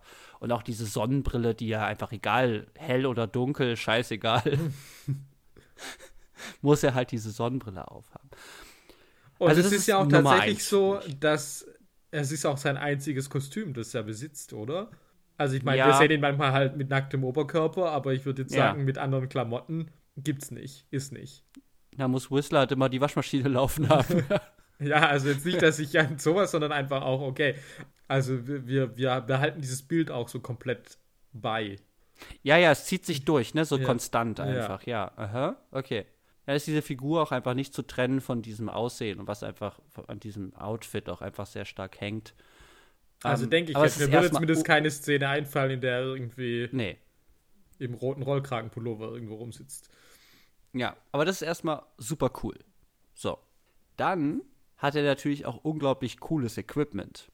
Weil er fährt halt eine dicke, dicke Karre, die halt laut und wieder schwarz und halt dick ist. Ich weiß nicht, ist das ein ich weiß nicht, Chrysler GTO, Dodge Charger, ich weiß nicht genau, aber es ist ich halt so. Ich habe keine Ahnung, was das für Ich glaube, Vin Diesel fährt das gleiche Auto in The Fast and the Furious. Also oh, es ist ein oh, Protzauto. Oh, okay. so. Und hat dann auch so ein Motorrad und auch diese ganze Und das ist alles in Schwarz natürlich gehalten. Und aber auch seine, sein ganzes Equipment, was er hat, ja. Also diese silbernen ähm, Knoblauchspeere aus Silber oder was auch immer das alles ist, ähm, diese Wurfdinger. Dann hat er dieses coole rotierende Messer, was man halt durch die Luft schmeißen kann. Dann hat er dieses unglaublich coole Sch Schwert, was mhm. diesen Mechanismus hat, dass wenn eine andere Hand als Blade das anfasst, dass es dann rausschnappt und also Klingen rauskommt, die dir die Hand zerfetzen. Das ist schon geil. Ist auch geil, wie sie es aufbauen. Also, das ist erst ja. halt Dr. Karen äh, halt äh, einmal aktiviert, aber davon nicht äh, tangiert wird und man ja. dementsprechend schon weiß, dass der Payoff irgendwann kommen wird. Wenn ja. halt irgend so ein random Dude das halt mal in die Hand nimmt. Ja. So, und dann hat er halt auch diese coole UV-Lampe, die halt super schwer ist, aber halt auch so ein Ding ist. Ja klar, gegen was kämpfst du heutzutage? Wieder so ein, so ein Zeit- und Weltding ja klar, du brauchst halt so eine UV-Lampe. so. Ja, also dieses ganze Zeug, was er hat, ist einfach auch sehr, sehr speziell und das ist auch in so farblicher Gestaltung und, und von so Formen her einfach, einfach sehr, sehr, sehr, sehr verspielt, aber eben auch sehr einheitlich und ich würde einfach sagen, dass es einfach sehr, sehr cool und unique irgendwie auch einfach ist, so die, die Ausstattungsgegenstände, die man dieser Figur halt irgendwie an die Hand gibt. So. Auch diese Waffe, die er hat, die hat ja auch eine Form, die ich so nicht kenne. So. Mhm. Ja, und dann müssen wir noch zu einem coolen Punkt kommen, der, der macht mich halt fertig. Sind halt diese Gesten, wenn du weißt, was ich meine. Also, es gibt ganz am Anfang, wieder in diesem Rave, gibt es so zwei Momente und der eine ist eben kurz bevor er da in diesem äh, Fliesenrondell sein Wurfmesser da einmal kreisen lässt. Mhm. Weil, bevor er das macht, steht er an so einer Fliesenwand, guckt in die Kamera und grinst. Dann schmeißt er dieses Messer. Und dann irgendwie kurz darauf, nachdem er irgendwie da hier Donald Loke irgendwie ange, angespießt hat an die, an die Wand, halt irgendwie so einen Move macht, so eine Faust macht und dann irgendwie so sein, sein, sein Ellbogen so runterzieht, wie so eine Bäcker, wie so eine rumgedrehte Bäckerfaust irgendwie so zum Körper hingezogen. Ja, das ist so ein Yes-Move, so ein Fistpump irgendwie. Ja. ja, und das das ist halt total insane. Also, weil äh, es sind so klar künstliche Gesten, die eigentlich auch mit dieser Figur irgendwie, also die mir überhaupt nicht erklärt werden. Also Blade ist eigentlich den ganzen Film über ein sehr, ja, trister, kühler, pragmatischer Typ, aber eben mit so, mit dann doch so, so leichten, ich nenne es mal sentimentalen Momenten, wie zum Beispiel, dass er halt irgendwie Dr. Karen halt irgendwie rettet. Also er ist einfach, er ist kein Stück Eis so, aber dass der so coole Grinse-Moves macht, ist erstmal, also das ist halt weird. Und es ist so ostentativ einfach so für die Kamera gemacht, dass sie so außerhalb von der Narration auch irgendwie stehen einfach nur coole Moves sind. Naja, halt ich weiß, also für mich waren das halt so Humormomente, die ich jetzt eigentlich ja. vielleicht noch heute im MCU erwarten würde, aber da kenne ich mich nicht aus. Mhm. Oder vielleicht halt auch jetzt irgendwie äh, im im Joel Schumacher Batman oder so erwarten ja. würde. Also die fliegen ja. halt raus, weil sie eigentlich sehr äh, so ja halt so einen relativ billigen Humor irgendwie bedienen, würde ich jetzt mal sagen. Ja. Und ja schon ganz anders sind wie gerade in diesem Endkampf, in dem ja auch viel einfach Pose ist, ja, also wo aber das mhm. halt irgendwie auf einem ernsthafteren Level ist. Ich meine, gut, je nachdem, wie man sieht. Ich meine, klar, wenn er da irgendwie da seine Sonnenbrille wieder fängt, nachdem er Ah, oh, geil. Ich weiß gar nicht, wie, wie, wie, wie erledigt er denn den? Ich glaube, er schnibbelt ihn einfach, oder? Irgendwie so. Und dann fliegt halt die Sonnenbrille in die Luft und der schnappt ah, hat, hat er nicht hat, hat er nicht so hat er nicht so ein ähm, äh, das ist doch so ein Silberdraht oder sowas, den er da hat. Also er spannt irgendwie das so und er, schn er schneidet, ist das da? Ja, ja, ja, ja. Und er schneidet ihm damit den Kopf ab, ja, ja. Ja. Ja. Und dann fliegt diese Sonnenbrille von ihm durch die Luft und er fängt die dann super cool mit einer, halt einer Großaufnahme von dieser Sonnenbrille in seiner Hand und dann setzt er sich die auf. Das ist so doof, aber es äh, ist so geil. Also, ja, naja. Uh. Okay, ja. Also ich liebe das. Ich liebe das wirklich sehr. Also es ist wirklich doof. Ich sitze da und denke mir so, what the fuck? Aber lieber, lieber sowas als eine 0815-Inszenierung. Das ist mein Plädoyer. So. Ja, okay. Ja, also mir ist es aber schon ein bisschen arg aufgesetzt, aber es ist, ja, naja. Ja, also man, man muss diesem Film, glaube ich, also was man ihm auf jeden Fall attestieren muss, ist wirklich ein sehr, sehr starker Gestus, einfach unglaublich ich, ich kann es nicht anders sagen, es ist eine unglaublich schwammige Kategorie, aber einfach unglaublich cool sein zu wollen. Und das kann man natürlich dem auch vorwerfen, sagen kann, okay, du übertreibst es halt manchmal und es backfired dann. Aber es ist erstmal ein Gestus dieses Films, der, glaube ich, sehr, sehr wichtig ist. Und das ist halt sehr, sehr stark auf, auf, auf Blade auch einfach ausgerichtet. Also nicht ausschließlich, weil wir haben ja über, ne, so, haben ja schon über detaillierte Welterzeugung so geredet, aber Blade halt wirklich so stark irgendwie ikonisch zu prägen. Ja. Und dir eben dann so, ein, so einen klar wiedererkennbaren oder eben der steht für folgende Sachen, Superhelden oder äh, Hauptfigur irgendwie zu geben. Das ist schon, finde ich, einfach ein sehr, sehr wirksames Mittel, was mir dann sehr, sehr stark auffällt. Und in so einem Film, wo du mir jetzt nicht die komplexesten Figuren erzählen musst, auf jeden Fall eine Figur erzählt, mit der ich dann auch was anfangen kann irgendwie. Mhm. Ja, okay. Also es ist erstmal die Coolness. Und dann, ich will gar nicht so weit aufge äh, eingehen, also diese ganze Daywalker-Thematik und so weiter, ja, aber was wir erstmal sagen können, ist eben, dass Blade hat eben, ist eigentlich ein, eben ein recht pragmatischer Typ, der irgendwie auch so eine troubled Kindheit irgendwie halt auch hatte, der eben auch seine Mutter halt auch einfach nicht kennt oder denkt, dass die halt tot ist, dann eben von Whistler irgendwie dann aufgezogen wird und irgendwie halt Basic Sachen halt beigebracht kriegt und dann eben auch Vampirjagd, so. Mhm. Aber er ist eben auch so hin und her gerissen, halt zwischen diesem ganzen vampirischen, also oder diesem, diesem, diesem, die, diesem, diesem inneren Drang halt, was seine Vampirseite halt will die er eben unterdrückt sehr, sehr stark mit diesem Serum. Aber eben, er hat eben auch sowas wie menschliche Gefühle, auch wenn er das vielleicht selber nicht so gern zugeben wird, die ihn natürlich auch auszeichnen. Und da sind eben dann eben seine Beziehungen zu halt irgendwie, äh, nach hier Dr. Karen und eben auch Whistler, der halt sowas wie halt eine abgefuckte Vaterfigur ja. für, für Blade halt irgendwie zu sein scheint. Und was mich halt wirklich also was, was ich einen spannenden Moment fand, ist, ist dieser Moment, wo, wie du es in der Inhaltsangabe gesagt hast, wo Whistler sich das Leben nimmt, weil er eben gebissen wurde. Ja. Und ich weiß nicht, es ist jetzt auch nicht irgendwie, also es habe ich, also es ist jetzt nicht das erste Mal, dass ich sowas sehe oder so, aber ich finde schon irgendwie interessant, dass es halt wieder so ein Ding ist, dass halt Whistler irgendwie dann halt zu mir sagt, okay, hier, ähm, jetzt gib mir deine Waffe und jetzt geh schon, so, hau jetzt ab und das eben nicht halt so ein ge gefühliges Ding irgendwie wird, sondern halt so, ja, okay, geh halt. Und dann sehen wir halt Blade und die Kamera fährt mit ihm nach vorne einfach mit und entweder ist Wesley Snipes halt einfach, also kann man sagen, er ist ein Stück Holz als Schauspieler oder ähm, ja. sein Gesicht ist halt einfach sehr, sehr starr und man hört dann halt nur diesen, diesen Schuss, also ein bisschen leicht gedämpft. Und es tut sich aber nichts in seinem Gesicht. Und das finde ich total spannend tatsächlich, weil obwohl sich eigentlich nichts in seinem Gesicht irgendwie richtig tut, habe ich nicht das Gefühl, dass es an ihm vorbeigeht. Was mhm. irgendwie ein total komisches Paradox ist. Also ich finde irgendwie diese Beziehung zwischen den beiden, die ist auch irgendwie, die ist eigentlich auf dem Papier auch irgendwie sehr generisch, aber irgendwie weiß mhm. ich nicht, so, durch so ein paar kleine Abwandlungen, wie halt dann doch so eine behauptete Kälte, aber dass ich dann doch eigentlich weiß, dass die beiden dann doch ja irgendwie füreinander auch da sind und sich umeinander kümmern, finde ich das irgendwie dann doch recht interessant in, in so einem Genrefilm. Ja, okay, weil mir hat es halt gar nichts gegeben.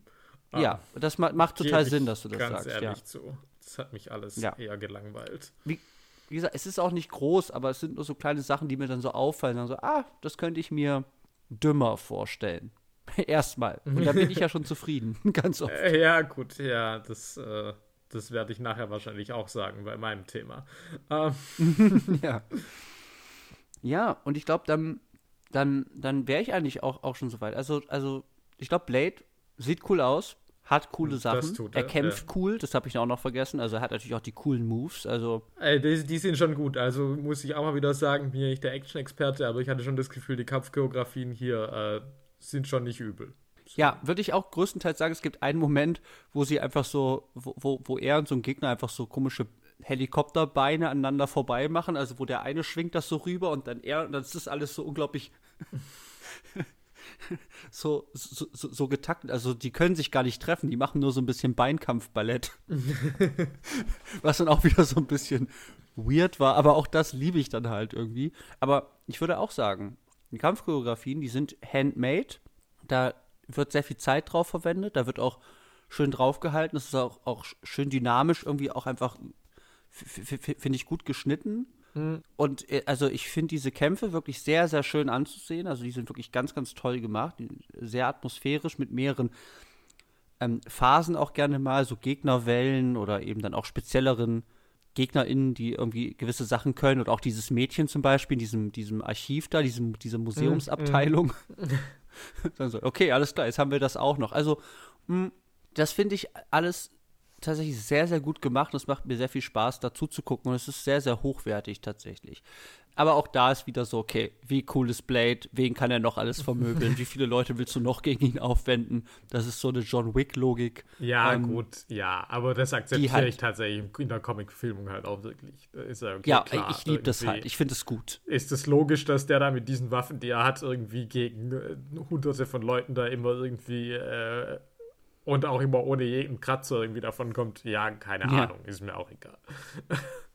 Er ist halt Blade. Das ist halt das Ding. Also, es ist halt so doof, aber es ist halt wirklich so ein. Ich, ich, ich, mag, ich mag dieses Verfahren ja wirklich sehr gerne, halt zu sagen, du lernst eigentlich erst richtig, also du erfährst so richtig erst, wie stark er ist, wenn du halt einfach siehst, ja gut, was kann dem alles nicht anhaben? Was willst du noch gegen den werfen so? Und dann musst du mir gar nicht viel irgendwie zeigen, sag ich, okay, so krass scheint er zu sein, so übermächtig.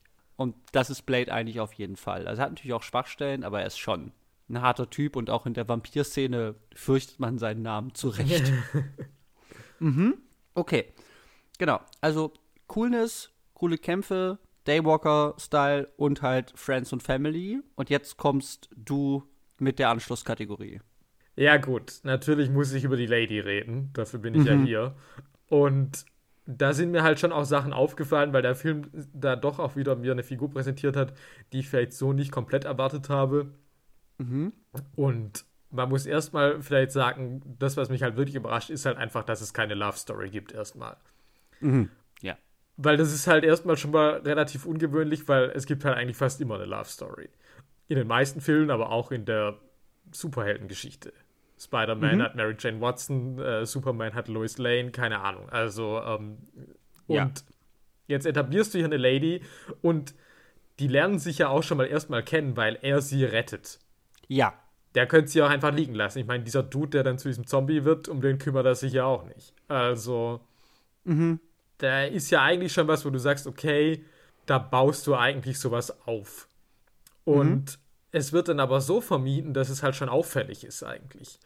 Weil es eigentlich mhm. halt die Genre-Logik diktieren würde, weil die ja dann wirklich auch zusammen kämpfen, sozusagen. Und mhm das ist aber eben dieses Ding, dass man halt sagt, okay, sie wird dann halt mehr so zu seinem Sidekick. Ja. Aber auch da wiederum, dass du dann sagst, okay, er weiß irgendwie, wie das alles läuft, sie ist der Rookie. Auch das mhm. wäre dann wiederum so was, wo du das ja irgendwie dann so für Jokes ausbeuten könntest. Irgendwie, mhm. Er gibt dir eine Knarre und sagt, dann kannst du damit umgehen und sagt sie, nee, aber das kann ich verdammt schnell lernen. Und dann hast du aber mhm. keine Szene, wo du sagst, so, okay, äh, jetzt irgendwie äh, schießt die irgendwie auf einen Vampir und äh, keine Ahnung und lässt die Waffe fallen oder irgendwas, ja. Also, ja. sondern nee, wenn du dann halt die mit der Knarre siehst, dann, ähm, dann ist sie halt eigentlich auch ganz schön badass. Also dann kann die halt auch damit umgehen. Mhm, ja. Und es ist halt auch so, dass sie so gut wie nie, also klar, dieser Ausgangspunkt ist, dass sie von Blade gerettet wird, aber danach ist es eigentlich fast nie so, dass sie gerettet werden muss. Also auch also gut, klar, sie wird dann entführt und er kommt dann hinter ihr, hinter ihr her. Aber beispielsweise, wenn sie dann in dieses Loch mit dem Zombie-Ex-Boy, mit dem Zombie-Ex-Freund geworfen wird, mhm. da kommt sie halt selber wieder raus. Ähm, ja.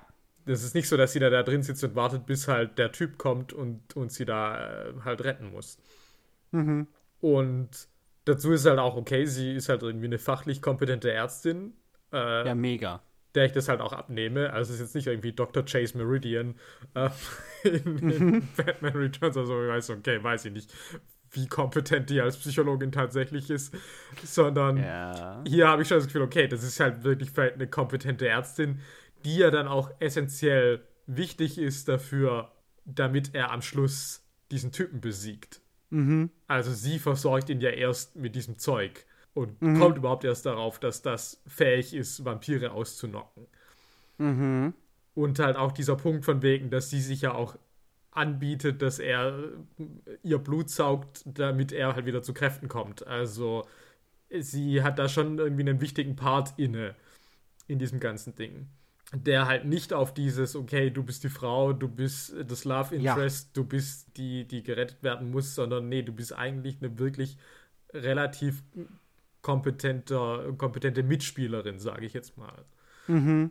Ähm, natürlich sind nicht ebenbürtig, äh, was Blade jetzt angeht. Im, Ja, ist halt äh, klar, Blade. Äh, weil, Ja. klar, es ist auch sein Film. Es ist, aber, also ich glaube einfach, viele Filme hätten da, und wenn es nur am Schluss, also weißt du, dann, dann kommen die da raus und dann küssen die sich. Weißt du, Ja, bringst du rein, so sagt man so, ja, hat man das irgendwie vorher aufgebaut? Nee, scheißegal, es passt jetzt einfach äh, optisch, kann man das jetzt kurz Naja, bringen. mach mal Serum jetzt. So. Ja, stattdessen so, ja, okay. Wie kannst du mir helfen? Mach ein, mach ein besseres Serum. Okay. Ähm, es, es, es ist halt, ich finde es halt wirklich, ich finde es total spannend, ähm, was du sagst, weil mir, mir jetzt auch gerade erst auffällt, dass du ja auch in diesem, also die sind dann ja eben auch zusammen auch unterwegs, da so auf, auf, auf Vampirjagd und so, äh, da in diesem, diesem einen Club, wo sie dann ja auch Pearl finden und so. mhm. Und du aber eigentlich nie so eine Art von Spannung zwischen den beiden erzählst. Also nicht, nicht in einem Punkt. Zu dem einen speziellen Punkt müssen wir noch kommen. Ja, ja, aber ja. Wo du sagen kannst, da baut sich irgendwas auf, wo du sagen kannst, ja, wir bekämpfen halt Vampire, aber ähm, unsere Hände treffen sich zufällig auf den Tisch und dann, ah, ah, ah, also das weißt du, so, so ganz ja, ja, doofe Ja, ja, ja, ja, klar. Klischees. Das gibt es gar nicht. Also Ja. 0,0. Also auch wie die miteinander reden oder wie die sich angucken oder wie die. Also das ist, das ist überhaupt gar kein Thema. Was halt, wie du sagst, für so einen für, für so einen Genrefilm mit irgendwie Stars mit einem gewissen Budget erstmal total auffällig ist. So. Ja. Weil Edge of Tomorrow hat es auch noch geschafft, diese Ja. Love-Nummer richtig schön zu melken, ja? Ja, genau. Da, da hab haben wir es gesehen. Müssen. Ja, genau. Du denkst so, nö, das vermeidet das, das braucht es gar nicht und dann zack, irgendwo Fuck kommt es dann doch noch um muss die Ecke. sein. Ja, ja, Uah. ja. Ja, und das halte ich dem tatsächlich auch, also das finde ich erstmal gut, dass es sich da nicht einreiht irgendwie hier, sondern eben eine, eine eigenständige Figur erstmal erzählt. Wie groß ihr Einfluss dann wirklich ist, weil klar, sie stellt dieses Mittel her, aber ich habe auch ehrlich gesagt, also da versäumt der Film mir so ein bisschen zu erzählen, wie wirklich diese ganze Serumentwicklung oder Impfstoff, also äh, äh, Nummer, das, das fliegt dann hinten raus so ein bisschen irgendwie Ja, hinten über, habe ich das Gefühl. Also, aber das ist, das ist auch nur so eine, also in Anführungszeichen eine Kleinigkeit. Aber dass sie eigentlich eine starke, selbstbestimmte Figur ist, würde ich jetzt erstmal auch vorsichtig sagen. So. Würde ich auch, also wie gesagt, ich würde jetzt auch wieder sagen, ähm, äh, es ist jetzt hier irgendwie nicht so, dass ich sage, boah, der krasseste äh, weibliche Charakter, den ich je gesehen habe, Nee. äh, richtig, richtig heftig, Dr. Karen. Nee, Ja. also interessiert mich die jetzt so wahnsinnig.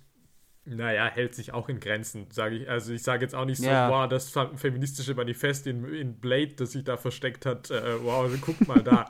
Nein, also absolut nicht. Aber es ist einfach so, wenn man es mit den Genrekonventionen vergleicht, muss man schon sagen, Ja. dass es da wirklich vieles umschifft oder halt wirklich eigentlich besser macht, wenn man sich mal ein bisschen anguckt. Ja. Und ja, jetzt müssen wir natürlich noch auf einen großen Moment draufkommen, ähm, Ja, da. der da so ein bisschen rausfällt, aber Holy shit. der aber trotzdem auch halt irgendwie auch spannend ist, weil es ist halt dieser Moment, in dem er dann halt sie aussaugt. Ja. Und sie bietet es ihm ja an, ne? Genau, sie bietet es ihm an und es ist halt super irgendwie erotisch aufgeladen. Also er ist halt schon irgendwie oberkörperfrei und Ja. er nuckelt da halt wirklich ewig an ihr rum und sie stöhnt halt währenddessen und sie sagt halt dann auch immer noch Don't stop immer wieder. Ja. Also und es ist schon so okay, hui, da ist halt Ja, und es, irgendwie es, es sind ja auch diese Körperbewegungen von ihm, die ja komischerweise auch sehr stoßartig. ja, ähm, also ja. er saugt das immer so raus und während sein Kopf das saugt, also zieht er sie immer so, so näher an sich ran, so ruckartig, habe ich das Gefühl. Äh, also das ist schon sehr, sehr stark an so eine ähm, ja, sexuelle äh, Penetration einfach irgendwie erinnert. ja. Es ist halt äh, crazy, also ja. Aber das ist halt da und da kann jeder mit draus ziehen, was er will irgendwie. Also ich meine, natürlich ist da irgendwie Subtext vorhanden, aber Klar. ja, aber der Film macht dann halt danach trotzdem Business as usual. Also ähm, darauf wird nicht weiter eingegangen. Und es ist weird. Super aber weird. Es ist halt irgendwie vielleicht auch okay. also, ähm, Ja, es ist total komisch, ne? Also es ist wirklich, also ich saß dann auch wieder da war so, okay, warum ist das hier so?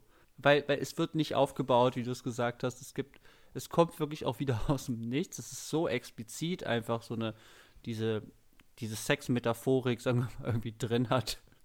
Also ich meine, das kann ja niemand niemand gucken oder hören und da sagen, na klar, so, so saugt man halt Blut. Das ist voll platonisch, was die da machen. Also, ich, das ist, das ist halt Und insane. ja auch überhaupt, ja auch wieder, auch die Situation, auch dieses von wegen, so dieses Nimm mich, ja, irgendwie. Ähm, ja, ja. Also, ich meine, ich verstehe nicht ganz, was die Stakes sind, weil äh, sie hat ja dann irgendwie halt dieses, äh, da ihr, ihr, ihr, ähm, ihren Impfstoff praktisch, also in Anführungsstrichen. Ja, ja. Also, und ich weiß auch gar nicht, kann Blade Leute turnen? Ähm, weiß man auch nicht so genau. Wahrscheinlich. Das weiß man Vielleicht auch nicht, weiß ja. man nicht so wirklich. Ähm, insofern weiß ich nicht ganz, aber es ist ja schon irgendwie dieses, ja, irgendwie hier, dieses Opferding von wegen so, ja, ich gebe mich dir jetzt hin, damit du das irgendwie machen kannst. Das ist ja auch ein total romantischer Gestus eigentlich. Also das ist ja eigentlich auch emotional aufgeladen. Ja, und eigentlich rettet sie ihn ja dadurch. Also er ja. hat ja sein ganzes Blut, sagen wir mal, also er hat ja ziemlich viel Blut verloren bei diesem, bei diesem Lamagra-Ritual. Ähm, ja. Äh, in, dieser, in dieser sexy Box, in die sie ihn da gepackt haben, die auch eine unnötig komplizierte Mechanik haben scheint. Ja. da ist einfach so ein Trichter drunter. So schneid den auf und Fertig, aber nee, äh, egal. Und also sie rettet ihn, er geht natürlich dann gegen seinen Kodex, sagen wir mal, weil irgendwie äh, du hast halt Desperate Times und dann brauchst du mhm. Desperate Measures so. Aber es ist ja auch weird, dass es so, ja klar, du bist jetzt gerade ausgeblutet worden, hier geht gleich die Welt unter. Wir müssen jetzt diesen Bösewicht besiegen nimm mein Blut, weil das ist die einzige Möglichkeit, dass du auch wieder zu Kräften kommst und hier was machen kannst. Ach ja, und das ist, läuft noch sehr sexuell ab. Also es ist auch vom, von diesem Setting, also was da, ich meine, es ist ja auch so parallel geschnitten mit, mit, mit diesem Lamaga-Ritual, ja, ne? Ja, ja. Was erstmal auch ganz kurz finde ich super cool ist, weil diese, diese, diese Details mit, wenn dann diese, diese Geister, diese Knochenflügelgeister aus diesen obersten Vampiren da rauskommen, sich wirklich da die, du da die, die Klauen siehst, die sich aus dem Mund ja. so rausgraben ja. und sich so festhalten und das so wie so eine Haut dann wirklich so abziehen und so, so, so abwerfen. Das sind so kleine Details, die ich auch sehr, sehr mag. Dass sie so aus denen so raus, ja, rausschlüpfen und sich irgendwie dieser Haut zu entledigen. Aber eben, also diese Szene ist aus so vielen Gründen wirklich sehr, sehr weird, weil sie einfach nicht, also sie einfach sehr unerwartet kommt und, und gewisse Dinge erzählt, die du erzählen kannst, ja. Also er erzähl den, den, den Höhepunkt von der romantischen Entwicklung äh, hin zu diesem Selbstopfer äh, romantischen Gestus, den du jetzt hier nach irgendwie halt aus einer Effektlogik oder so einfach nochmal sexuell auflädst. Aber dadurch, dass es so unangebunden ist, ist es wirklich eine super auffällige Szene. Sagst so, ho, was? äh, oh, äh, Verstehe ich aber nicht, warum das jetzt hier so aussieht. Ja. Super komisch. Ja. Aber gut. Ja. Ja, und dann würde ich eigentlich gleich weitergehen, weil wir müssen jetzt noch zum letzten Punkt kommen und der lässt sich eigentlich sehr, sehr gut hier anbinden. Und ja. Ich, vielleicht packen wir erst einen Deckel drauf, wenn, also, wenn wir vielleicht über so ein paar Momente geredet haben, weil ich habe noch so keine richtigen Worte dafür. Okay. Und ich würde erstmal sagen, das sind so Momente in diesem Film, die habe ich das Gefühl, die gehören zusammen. Und zwar ist das zum Beispiel diese unangebundene sexuelle Aufladung dieser Aussaugeszene. Es ist aber noch dazu zum Beispiel diese Nummer, dass wenn Blade halt, Blade erfährt, dass seine Mutter noch lebt und Blade wird dann in diesen schwarzen Kasten da irgendwie halt reinge, reingebunden mit so Lederriemen oder so. Mhm. Und seine Mutter redet dann halt mit ihm und erzählt halt, ja, äh, Deacon Frost hat mich halt, ich, ich gehöre zu ihm und ich habe getötet, ich habe gejagt und so weiter. Und während seine Mutter mit ihm so redet, ist das auch wieder unglaublich sexuell aufgeladen. Also oh, wie yes. sie ihn da irgendwie, da, wie nah sie an ihn dran ist, wie sie ihn irgendwie anfasst, wie sie redet und so. Also das ist auch wieder, ähm, okay, das ist halt unglaublich. Also das würde ich sagen, das ist noch expliziter tatsächlich. Verführerisch. Weil, weil das andere kannst du immer noch sagen, naja gut, ähm, ja. der saugt halt ihr Blut aus. Vielleicht sieht das so aus. Ich weiß nicht, wie Vampire das Ja, machen. genau. Ist, ähm, ja, also okay. ich könnte es noch irgendwie erklären, könnte sagen, naja gut, das ist meine Fantasie, die das halt sexuell auflädt. Ich würde trotzdem ja. sagen, es ist sehr deutlich, aber okay. Bei dieser Mutternummer aber, äh, da ist halt, also das kann man nicht anders erklären, weil ich meine, die kommt ihm halt schon so nahe, dass ich halt sage, so alles klar. Und, äh, und macht halt irgendwie die sexy Eyes. Also. Ja, ja. Und ja, auch da äh, das ist halt auch null erklärt. Also weiß jetzt nicht, ja. was will sie wirklich. Das ja, existiert es, es, einfach so.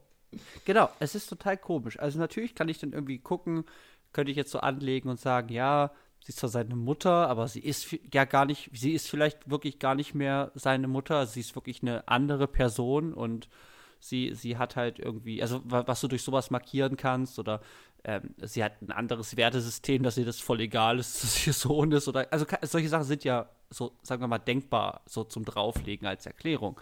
Aber mhm dieser Film, auch da, gibt mir keine Zeit, der gibt mir keine, der gibt mir keine Rahmung dafür, der macht es einfach wieder. So, okay, es ist super weird, dass das, dass das hier so sexuell aufgeladen ist und dadurch, dass es eben, also erstmal, wenn das einfach nur zwei Figuren wären, die vorher nichts miteinander zu tun hatten, okay, würde vielleicht auch erstmal so, ja, okay, was passiert da, was ist los mit der, aber einfach, dass sie seine Mutter ist. ja er bezieht da so eine Ebene rein, die mich wirklich so, die mich einfach stutzen lässt. Also ich bin da so, äh, wow. Also das ist so ein, so, so, so, ein, so ein Gefühl, was ich dann so habe. So, wie stehe ich jetzt dazu, was ich da sehe? Weil ich verstehe es gar nicht. Ich verstehe wirklich nicht, was das soll. Und ich meine das aber gar nicht negativ, sondern ich finde das tatsächlich sehr, sehr spannend. Ich finde das sehr, sehr intriguing, mir das anzugucken. Und ich kann voll verstehen, wenn Leute sagen, das macht gar keinen Sinn, das ist unlogisch, das muss man mir erklären und so. Okay, ist, ja. ist gekauft. Ja. Aber, aber ich würde halt trotzdem sagen, dass es so eine Eigensinnigkeit hat und auch wieder, ich sag's ja ganz oft, dass wenn manchmal Dinge nicht so ganz zusammenpassen, dass ich das dann spannend finde, das ist hier tatsächlich der Fall. Es ist auf jeden Fall eine spannende Dynamik, die dadurch entsteht, weil ja. ich meine, es ist halt crazy. Ja, da, da kommst du nicht drauf klar. Also, ja. so, ja, warum ist seine Mutter jetzt unglaublich verführerisch mit denen da, nachdem sie sich halt jahrzehntelang nicht gesehen haben? Was ist ihr Deal? Also. Nee, ist ja auch so, okay, ah. was will sie? Also klar, sie steckt irgendwie Deacon Frost in, unter der Decke, aber ja. es ist jetzt auch nicht so, dass du sagst, okay, was ist so wirklich ihre Agenda? Also so, ja, nee. Ja. Okay, also wir haben hier, sagen wir mal, recht unmotivierte sexuelle Aufladung von nicht sexuellen Szenen. Ich meine, gut, wobei natürlich, ich meine, sie ist verführerisch, weil sie will ihn ja auch ein bisschen verführen zum Vampir-Lifestyle. Aber warum das eine mit dem anderen zu tun hat, ist nicht so ganz ja, aber klar. Dann, aber dann hat sie das, dann hat sie das nicht verstanden. Also dann hat sie, dann hat sie, ähm, also sie hat dann Mutter-Kind-Dynamik nicht verstanden. ja, nee, das hat also, sie auf Fall nicht verstanden. Aber ich meine, sie ist ja auch mittlerweile halt irgendwie mehr oder weniger jünger als er, weil sie altert ja auch nicht mehr seit ja, irgendwie 40 Jahren. Also. Ja, sie hat es halt in einem Buch gelesen, also wie, halt, wie Kinder und, also wie, wie halt Mütter mit den Kindern umgehen. So, ja, komm auf meine Seite. oh. Also es ist unglaublich weird. Es ist unglaublich weird. Aber irgendwie auch interesting. So. Ja, absolut. Okay, also wir haben hier diese Sexualisierung, die halt irgendwie sehr unmotiviert zu sein scheint, aber eben halt nicht, dass ich sage, so, es ist so um der, um der Sexiness willen. Es ist irgendwie mehr. Also es ist viel, weil es viel komischer, kryptischer irgendwie ist, als eine reine bloße Sexualisierung von irgendwie Szenen oder so, weil Sex sells zum Beispiel. Ja, nee, weil ich würde jetzt auch sagen, ich meine, sie ist jetzt nicht so male gazy inszeniert, dass ich jetzt irgendwie sage, so, oh ja, nee, okay, genau. der Film sagt jetzt, okay, wie heiß ist eigentlich diese Lady? Also natürlich sieht die gut aus, aber es wird jetzt nicht irgendwie jetzt äh, sonderlich exploited, sage ich jetzt mal. Ja. Also würde ich jetzt auch sagen, auf der Ebene kommt man da jetzt auch nicht weiter. So, und jetzt kommen wir halt zu dem, zu der Knackpunkt also man kann es gar nicht Sequenz nennen, weil es ist halt nur zwei Sekunden oder so. Aber wir müssen drüber reden, weil das hat mich halt fertig, wieder fertig gemacht. Dieser Film hat mich wirklich, der macht mich fertig, weil der macht wirklich Sachen, die ich nicht erwarte und die ich nicht verstehe. Es ist, ich habe den schon mehrmals jetzt, also ich habe den als Jugendlicher gesehen, dann ein paar Jahre nicht mehr, jetzt wieder vor ein paar Jahren, jetzt nochmal. Und ich, ich komme einfach nicht drauf klar, wie der gestaltet ist. Und da für mich ganz großer Moment ist eben ganz am Anfang, in diesem Blut-Rave-Club hinter einem Schlachthaus halt das man sieht dann halt so Etabliershots, nenne ich es jetzt mal, von Leute tanzen, da gibt es einen DJ. Und dann gibt es halt so eine VIP-Lounge, scheint das zu sein. So ein bisschen abseits des Trubels der Party. Und da sitzt halt Donald Logue. Und Donald Logue hat in einem Arm irgendwie eine Lady, hat so einen Hut auf oder so. Und er kriegt halt gerade einen Blowjob von einer Lady, was wir halt nicht explizit sehen, aber wir sehen halt Also wir sehen keine Penetration, aber wir sehen natürlich. ja, gut, dann wäre ich wirklich vom Stuhl gefallen, okay. Wenn ich die Brown Bunny-Sequenz in Blade ja, ja. dann hätte ich gesagt, okay, was? Ja. So. Und das, das macht mich, aus dem Grund habe ich das fertig gemacht, weil mir die Frage war, was ist das für eine Comic-Verfilmung? Also sie funktioniert nach so anderen Regeln oder scheint so nach, nach, nach anderen Maßstäben der Darstellung zu funktionieren, als wir heute irgendwie so Mainstream-Comic-Verfilmungen irgendwie kennen und abstempeln. Und da ist zum Beispiel diese, diese, diese zwei Sexualisierungsmomente sind halt erstmal weird, aber eben hier wieder so eine Art von semi-expliziter Oralsex-Darstellung, in so einem Club naja, halt einfach. semi-explizit, ich meine, sorry. Also ich, ich weiß nicht, wie ich es nennen soll. Soft, Softcore-Darstellung. Na, also komm, irgendwie in jedem American Pie FSK 12 irgendwie äh, Film ja. würde das genauso dargestellt werden können. Also ich meine jetzt, ich finde, das zeigt doch eher wieder, wie desexualisiert halt das Kino heutzutage ist. So nämlich. Weil natürlich so ist mir auch aufgefallen, aber natürlich auch davor schon, wenn Tracy Lords diesem Typ in den Schritt greift und irgendwie der sagt, ja, das ist mein Heatseeker oder was auch immer. Da war ich halt auch schon so, ja, okay, weiß ich halt auch nicht, ob es das heutzutage bei Captain America noch gibt. Ähm, ja, ja. Und ich würde das aber halt auch weiterführen zu halt auch der Gewaltdarstellung. Also, mhm.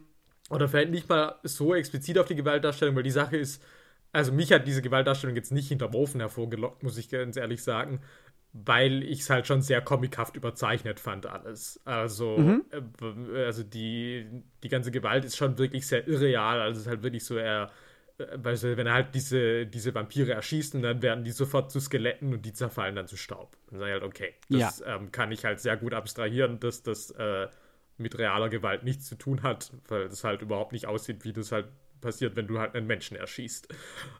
Ja. Aber es ist ja vielleicht auch irrelevant, was ich jetzt persönlich davon halte, aber die Sache ist natürlich, okay, das war halt indiziert in Deutschland. Und jetzt irgendwie, was heutzutage halt vom Marvel Cinematic Universe, glaube ich, produziert wird. Ich meine, ich kenne mich nicht aus, ich gucke das nicht, aber ich glaube schon FSK 16 wäre da, glaube ich, mittlerweile größtenteils undenkbar. Ähm, ja. Einfach ja. halt, weil halt Dinero Dinero. Ja, ja. Und das ist halt vielleicht diese Sache, die mich irgendwie sehr überrascht hat. Also ich wäre jetzt, wenn ich das geguckt hätte, ich, der mich nicht auskennt, hätte das ja jetzt auch gar nicht als Marvel-Comic-Verfilmung unbedingt verortet.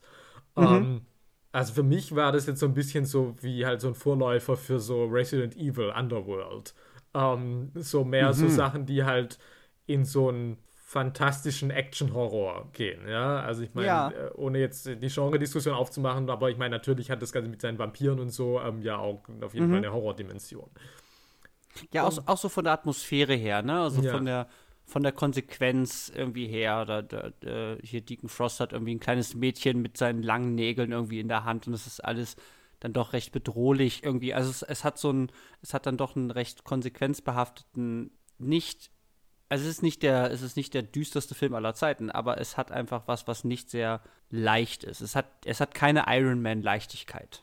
Nee, so. und es ist ja auch in der Ästhetik, also ich meine, es ist alles sehr schwarz gehalten, mit diesen Leder, ja, Lederoptik ja. auch, so ein bisschen ja. irgendwie, was dann ja auch irgendwie so Matrix dann ja auch nochmal irgendwie groß irgendwie, äh, also dann halt auch am Anfang mit dieser Rave-Kultur irgendwie. Also, mhm. das ist alles schon ein bisschen, bisschen seedy irgendwie vielleicht auch. Also jetzt nicht, nicht extrem, aber schon, dass ich halt sage, mhm. naja, es ist halt kein Family Entertainment.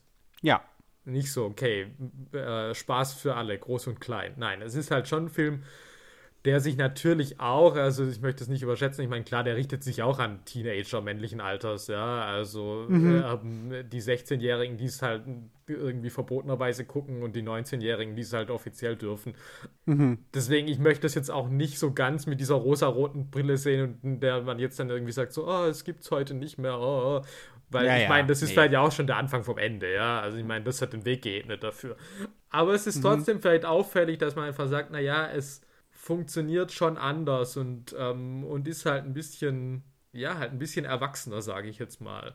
Ja, erwachsener ist ein ganz guter Begriff. Ich würde halt irgendwie, also ich, ich schmeiß halt die ganze Zeit mit so Begriffen rum wie halt so irgendwie dirtier oder auch so grittier.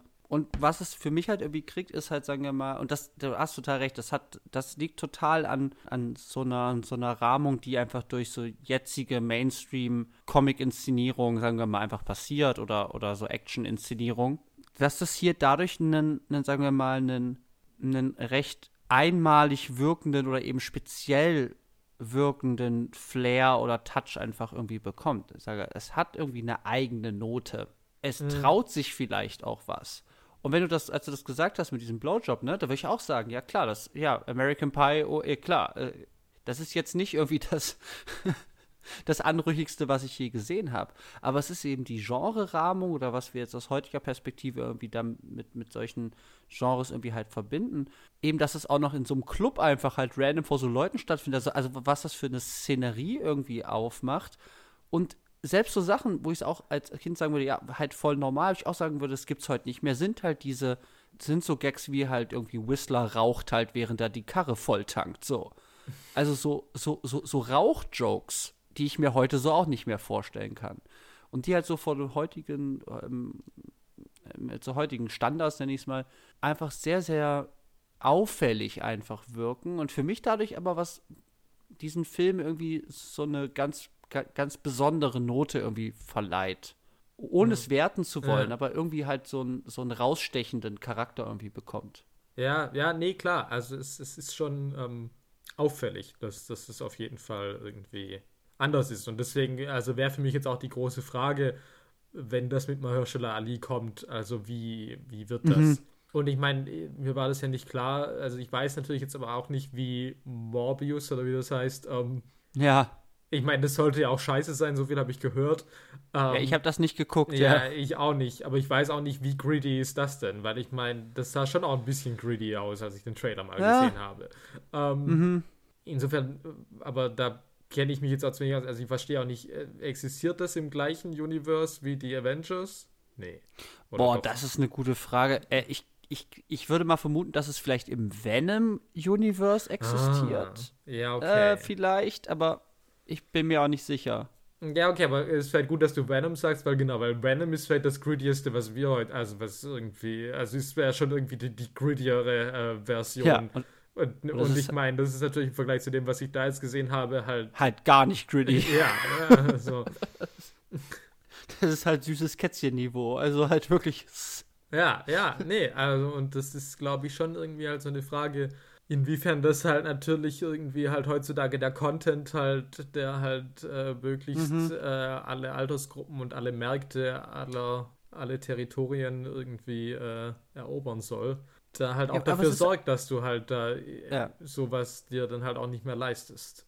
Also ich meine, das Ding ist ja, dieser Film ist ja auch in, in, in, in gekürzten Fassungen erschienen, ne? Also ist auch die Frage, welch, also wie sah die Kinofassung dann zum Beispiel aus, ne? Mhm. Aber halt, dass so ein Film, wo wir die ganze Zeit sagen, dass wir das heute gar nicht mehr kennen, halt irgendwie weltweit wie 155 Millionen halt einspielt, ist halt auch irgendwie ein starkes Zeichen dafür, dass sich einfach sowohl auf der Produktions- und dann vielleicht auch auf der Rezeptionsebene, was sich eben gegenseitig auch irgendwie bedingt, mhm. sich einfach seit Ende der 90er sehr, sehr stark was verändert hat. Ja. Also, wo vielleicht wirklich das Ding ist, ja, okay, ich weiß nicht, welche, welche Action-18er-Filme irgendwie so ein Geld heute noch irgendwie einspielen würden. Das frage ich mich gerade so. Also, das ist eben das halt sind auch natürlich auch Punkt, keine Monsterzahlen so, aber das ist schon was, was ich jetzt so nicht kenne, weil es vielleicht einfach nicht produziert wird. Also, keine Ahnung sei mich halt auch gefragt, weil es halt jetzt natürlich meine Lieblingsreihe Resident Evil eingestampft wurde. Also so, was. also, weil klar, es gibt harten Horror, gibt es halt noch, der aber natürlich halt wirklich Horror mhm. ist, aber mhm. jetzt halt so Action, wo du aber sagst, so, boah, ja, aber das, also ich will das jetzt auch nicht so runterbringen, weil das klingt halt auch immer dann super penellerhaft, wenn ich jetzt irgendwie sage, so, ja, die halt dann ultra brutal waren oder was, aber ähm, mhm. das ist jetzt auch nicht, dass ich sage, das ist so ein Qualitätsmerkmal oder das interessiert mich jetzt so sonderlich, aber es ist schon irgendwie interessant, dass es es auf jeden Fall irgendwie eine Zeit lang wirklich gab mhm. und das anscheinend heutzutage, zumindest ist mir nicht so bewusst, irgendwie kein Thema zu sein scheint. Ja, aber wie gesagt, Blade hat da ja auch dafür, äh, dazu hingeführt und ich meine, da muss man jetzt auch noch mal auf diese letzte Szene in Russland hinweisen, mhm. weil das halt wirklich auch, also diese Szene existiert halt eigentlich außerhalb der Narration des eigentlichen Films und sie funktioniert halt wirklich wie, glaube ich, heutzutage gerade bei Marvel halt oft diese Post-Credits-Szenen funktionieren, nämlich dass mhm. es eigentlich nur so was ist, was so ein bisschen teasert von wegen so, hey, was kann denn hier noch alles kommen? Also es ist mhm. eigentlich nur dafür da, um zu sagen, so, hey, es kommt wahrscheinlich noch ein Sequel. Ähm, mhm. wo ich auch schon dachte, okay, es ist so ein ganz großer Hinweis auf, auf, diesen, Be auf diesen Beginn dieser Franchise-Kultur. Mhm. Die, glaube ich, eben in den 90ern ja auch sich erst so richtig entwickelt hat. Also natürlich gab es vorher schon Filme mit Fortsetzungen, klar, Star Wars, Indiana Jones, mhm. aber das waren halt noch Ausnahmen. Und gerade dann irgendwie so ist es ja so dann, also wir fahren jetzt gerade so Scream, ich weiß nicht noch, was du letzten Sommer getan hast und so, also mhm. irgendwie da, dass dann irgendwie ganz viele Sachen auf einmal ganz schnell Fortsetzungen bekommen haben. Mhm. Und natürlich dann sowieso im Comicbuch, klar, also X-Men, äh, Spider-Man ja. und dann geht es ja erst richtig los. Bis zu ja. heute, wo halt dann die, Fran also wo ja auch dieses, du verknüpfst Franchises, war ja auch noch überhaupt nicht, äh, noch nicht denkbar damals. Ja, ja, das ist, haben wir mittlerweile wirklich in so einem supercharged Stadium so, von so Fortsetzungs. Ja.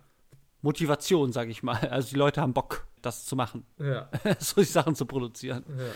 Ja, es, es, ist schon, es ist schon interessant, wenn man das unter diesen Vorzeichen irgendwie guckt, ne? Dass äh, wie sagen kann, ja, da, ähm, es lassen sich vielleicht wirklich so, wie ich es vorhin gesagt habe, so, so Urahnen Aspekte bei Blade irgendwie finden, wenn man dann eben auf das spätere MCU so ein bisschen guckt. Also es ist natürlich was komplett anderes, wie wir eben auch gesagt haben, also eben in so gewissen Darstellungslogiken und so, aber es zeigen sich vielleicht doch gewisse Ähnlichkeiten, mhm.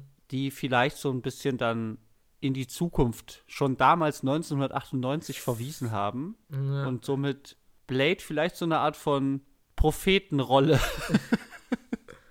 so ein bisschen auch zuschreiben. Ja, damit würde ich sagen, weil wir sind jetzt auch echt schon weit, weit fortgeschritten, würde ich jetzt einfach mal sagen, wir machen es zu. Ja, also auch wenn ich natürlich äh, gern auch noch über die Frage, wie viel Blaxploitation eigentlich in diesem Film drinsteckt, irgendwie äh, ja, debattiert hätte, aber es ist vielleicht genau. zu viel und andererseits ist es für uns auch natürlich schwierig. Aber man muss natürlich vielleicht einfach nur ganz kurz mal sagen, dass es auf jeden Fall auch interessant ist, dass du halt diese zwei schwarzen Hauptfiguren hast, also dass auch ja. die, die Leading Lady halt auch schwarz ist. Ja. Und das nicht groß thematisiert wird und natürlich, dass auch in der Comic-Verfilmung äh, schon 1998 der Fall war, dafür, wie gehypt Black Panther äh, vor ein paar Jahren war. Und mhm. damit will ich Black Panther gar nichts absprechen. Ich habe es tatsächlich nicht gesehen. Ähm, mhm und weiß trotzdem, dass es ein super wichtiger Film auf jeden Fall war, äh, was Repräsentation ja angeht und äh, ja.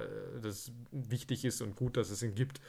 Aber es ist trotzdem auch auf jeden Fall interessant zu sehen, dass es das irgendwie in den 90ern in irgendeiner Form schon gab und das in diesem Film eigentlich unkommentiert ist, aber ja trotzdem subtextuell ja trotzdem was damit macht, mit dieser Seherfahrung. Und ich ja. meine, die Gegenspieler ja. sind halt auch alles Weißbrote und sie sind halt auch untereinander irgendwie Rassisten. Ja, also unglaublich privilegiert und rich. Ja, also ich meine, äh, da steckt schon auch was drin, was, was doch vielleicht auch äh, man in einem anderen Podcast auch nochmal definitiv äh, analysieren könnte. Mhm.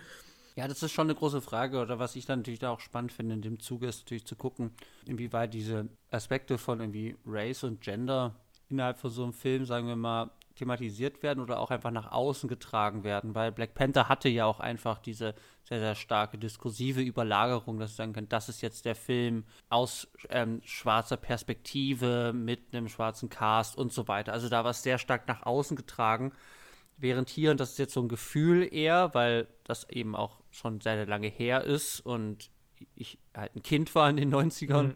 aber es ist so ein Gefühl, dass, das, dass, dass ich irgendwie sagen würde, da könnte man drüber reden, was sich vielleicht seitdem irgendwie auch in so, in so Diskurslogiken zum Thema Race und Gender halt irgendwie auch einfach ge getan hat, sagen mhm. wir mal, auf so einer ja. Filmebene. Ja. Ähm, dass man damals vielleicht auch einfach gedacht hat, ja, wieso, ist doch alles in Ordnung, wir müssen diese Besetzungslogik nicht so krass irgendwie betonen oder damit groß irgendwas machen, sondern wir können das ja implizit laufen lassen, weil die öffentlichen Diskurse um Film andere sind, als sie zum Beispiel dann in den Zehnerjahren sind. Ja, ja. Ja, ist total spannend. Aber ja, dann würde ich sagen, wir machen es zu und beenden damit unsere erste Diskussion in unserer brandneuen Kategorie Comic-Verfilmung. Comic. Du blätterst die Seite nicht mehr, sondern machst den Fernseher an. Comic. So, meine Katze sagt auch, ähm, es soll mal hier fertig äh, äh, gemacht werden.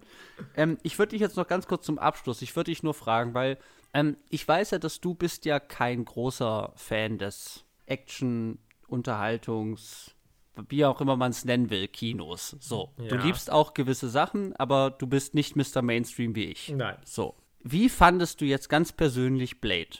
Er ist schwierig. Ähm, mhm. Weil ich jetzt in dieser Diskussion das Gefühl hatte, vielleicht hast du mich jetzt einfach nur angesteckt, dass ich jetzt das Gefühl habe, ich habe gar keine richtigen Argumente dagegen. Mhm. Also mich hat es über weite Strecken schon einfach nicht so gejuckt, muss ich einfach sagen. Okay. Also es hat mich einfach vieles nicht interessiert, aber es ist natürlich äh, eine relativ, ähm, also ja, es ist halt eine sehr subjektive Meinung. Ich hatte ja, schon klar. das Gefühl, also es fängt halt super stark an. Also ich meine, klar, also dieser Anfang im Club, da war ich halt voll dabei. Ähm, mhm. Und ich fand eigentlich auch das Finale, auch wenn ich ja äh, irgendwie sage, dass ne, mit Lamagra, mit Steven Dorfs Körper, naja, mh, hm, aber da hat es für mich auch nochmal an Fahrt aufgenommen. Aber zwischendrin hatte ich einfach das Gefühl, also wenn halt nicht Action war, haben mich halt vielleicht die Figuren wirklich zu wenig interessiert. Also mhm. da zog sich das für mich echt teilweise so ein bisschen, wo ich echt dachte, so, mh, hm, irgendwas fehlt mir. Ähm, ja. Es läuft ja. halt viel über Gimmicks. Also das ist halt, glaube ich, einfach so wieder so eine gewisse Actionfilm-Logik, dass halt Figuren auch einfach über so ein paar Sachen laufen. Wie halt Whistler, ja. Alter Mann, raucht, trinkt, macht Waffen, hat eine komische Rache-Backstory, die eigentlich auch voll 0815 ist und eigentlich keinen ja. interessiert so richtig. Und das war's dann. So, ne? Also es sind so, ich würde es jetzt mal so als so eine Gimmick-Logik eigentlich. Ja, nee, genau. Also äh, gerade Whistler, es hat mich halt null interessiert. Äh, mhm. So in alle, bei aller Liebe zu Chris Christopherson, aber habe ich halt alles nicht gebraucht. Mhm. Also und halt auch Blade selber vielleicht. Also wenn der halt nicht Action macht, weil dann ist er halt cool. Ja, super cool. dann interessiert mich der halt auch nicht. Ja. Also okay. auch dieses irgendwie, ja, ich mache das eigentlich, weil ich irgendwie meine Mutter rächen will, das ist mir halt auch irgendwie zu unterentwickelt. Ja. Also wenn sich das dann tatsächlich auflöst, ist so, alles war tatsächlich Deacon Frost, das war halt auch für mich so, ja, okay, gut für dich, weil sonst hättest du den halt auch nicht gefunden und es hätte mich auch nicht interessiert. Also. Ja. Ja, also ich meine, das war schon okay. Also, und wie gesagt, ich sehe schon viele Aspekte, wo ich auch sage, so, ja, okay, da ist es schon gut gemacht. Mhm. Aber vielleicht war ich auch wirklich, nach dem Beginn war ich halt echt gehypt. Und dann war ich dann über weite Strecken doch ein bisschen so, naja. Aber vielleicht gucke ich trotzdem ja irgendwann mal zwei und drei, wer weiß. Oh Gott, ja. Oh, da habe ich ja nicht so gute Erinnerungen dran. ja, okay, das hat, hat mich nur noch mal interessiert. Aber ja. äh, ich habe das Gefühl aber, es wird ein bisschen besser. Es hat mich nicht abgefuckt, also das hätte schon alles yes. schlimmer sein können. Yes. Also, ähm, ja. Fucking Blade. Hättest du auch nicht erwartet. so, und jetzt zum Abschluss darfst du, Jannis, uns mal wieder sagen, was gibt es nächste Woche? Du hast das Ruder in der Hand, steuer uns auf äh, sichere Gewässer zu und führe uns nicht in Versuchung. Keine Ahnung. äh, ja, was, also, was gibt's in der nächsten Folge? Ja, okay, also ich pokere hoch. Ja. ja. Weil ich habe das nicht gesehen und ich weiß nicht wirklich, was uns erwartet. Und es ist eigentlich nur ein Dick-Move. Okay. ja, okay, so. es ist auch strategisch. Okay, jeder weiß, dass wir äh, bereits die Kategorie Ollis Sportschau haben. Yes. Und die bereits einmal gelaufen ist mit Tin Cup. Ja. Und es war halt eine Vollkatastrophe. So. Ja. Und bevor das nochmal vorkommt, sorge ich jetzt einfach vor, und mach Janis Sportschau auf und äh, lehne mich jetzt mal wieder ganz weit aus dem Fenster und sage jetzt praktisch so, ja, ich zeig dir mal, wie das läuft, indem ich dir einen ja. richtig geilen Sportfilm mitbringe, mit dem gar nichts okay. schief gehen kann. So. Okay. Und was habe ich da mitgebracht? Ja, natürlich. Äh, eine Klasse für sich. ja. Äh, 1992, glaube ich. Äh, Tom Hanks bringt Gina Davis und Madonna Baseball bei. Also, ich bitte, ich bitte euch. Also, wenn das nicht jeder schon mal sehen wollte, warum habe ich das in den letzten 30 Jahren nicht geguckt, weiß ich auch nicht. Aber deswegen hole ich es jetzt nach. Das ist wirklich, das ist, also, ich meine, das ist schon fast eine Frechheit. Was du, wie du, wie du hier meine Liebe zum Sportfilm versuchst zu pervertieren. Aber ich nehme das an wie ein Gentleman und ich will diesen Bluff sehen. Also ich bin wirklich gespannt, weil ich habe das auch nicht geguckt. Wir sind beide blank und ich bin wirklich interessiert. Ja, ist auch so, wenn ich das gerade so sage, habe ich auch das Gefühl, ich hätte mir das ausgedacht. Ich meine, das denkst du ja manchmal, wenn ich irgendwie von Filmen erzähle, aber es ist hier mal wieder echt der Fall. Ja, es klingt halt total bizarr. und dann werden wir in der nächsten Folge uns mal damit beschäftigen, was eigentlich für dich einen, sagen wir mal, ansprechenden oder eben erstmal aufmerksamkeitsgenerierenden ähm, Sportfilm ausmacht. Madonna. Okay. Aber darüber reden wir dann in der nächsten Folge. Und jetzt darf ich nur äh, noch mal vielen Dank an dich sagen, Janis, für die schönen Diskussionen Ja, mit diesem Film, dir. dass, dass du es dir angeguckt hast. Sehr Fucking. Blade. Geil. Ja, ja. Oh, er ist halt so cool. Sorry, das habe ich halt verstanden. Ich habe in diesem Film nichts gelernt, außer wie cool ist Blade. Ganz schön cool. Schwierig. Und natürlich auch an alle euch da draußen. Vielen Dank fürs äh, Einschalten. euch.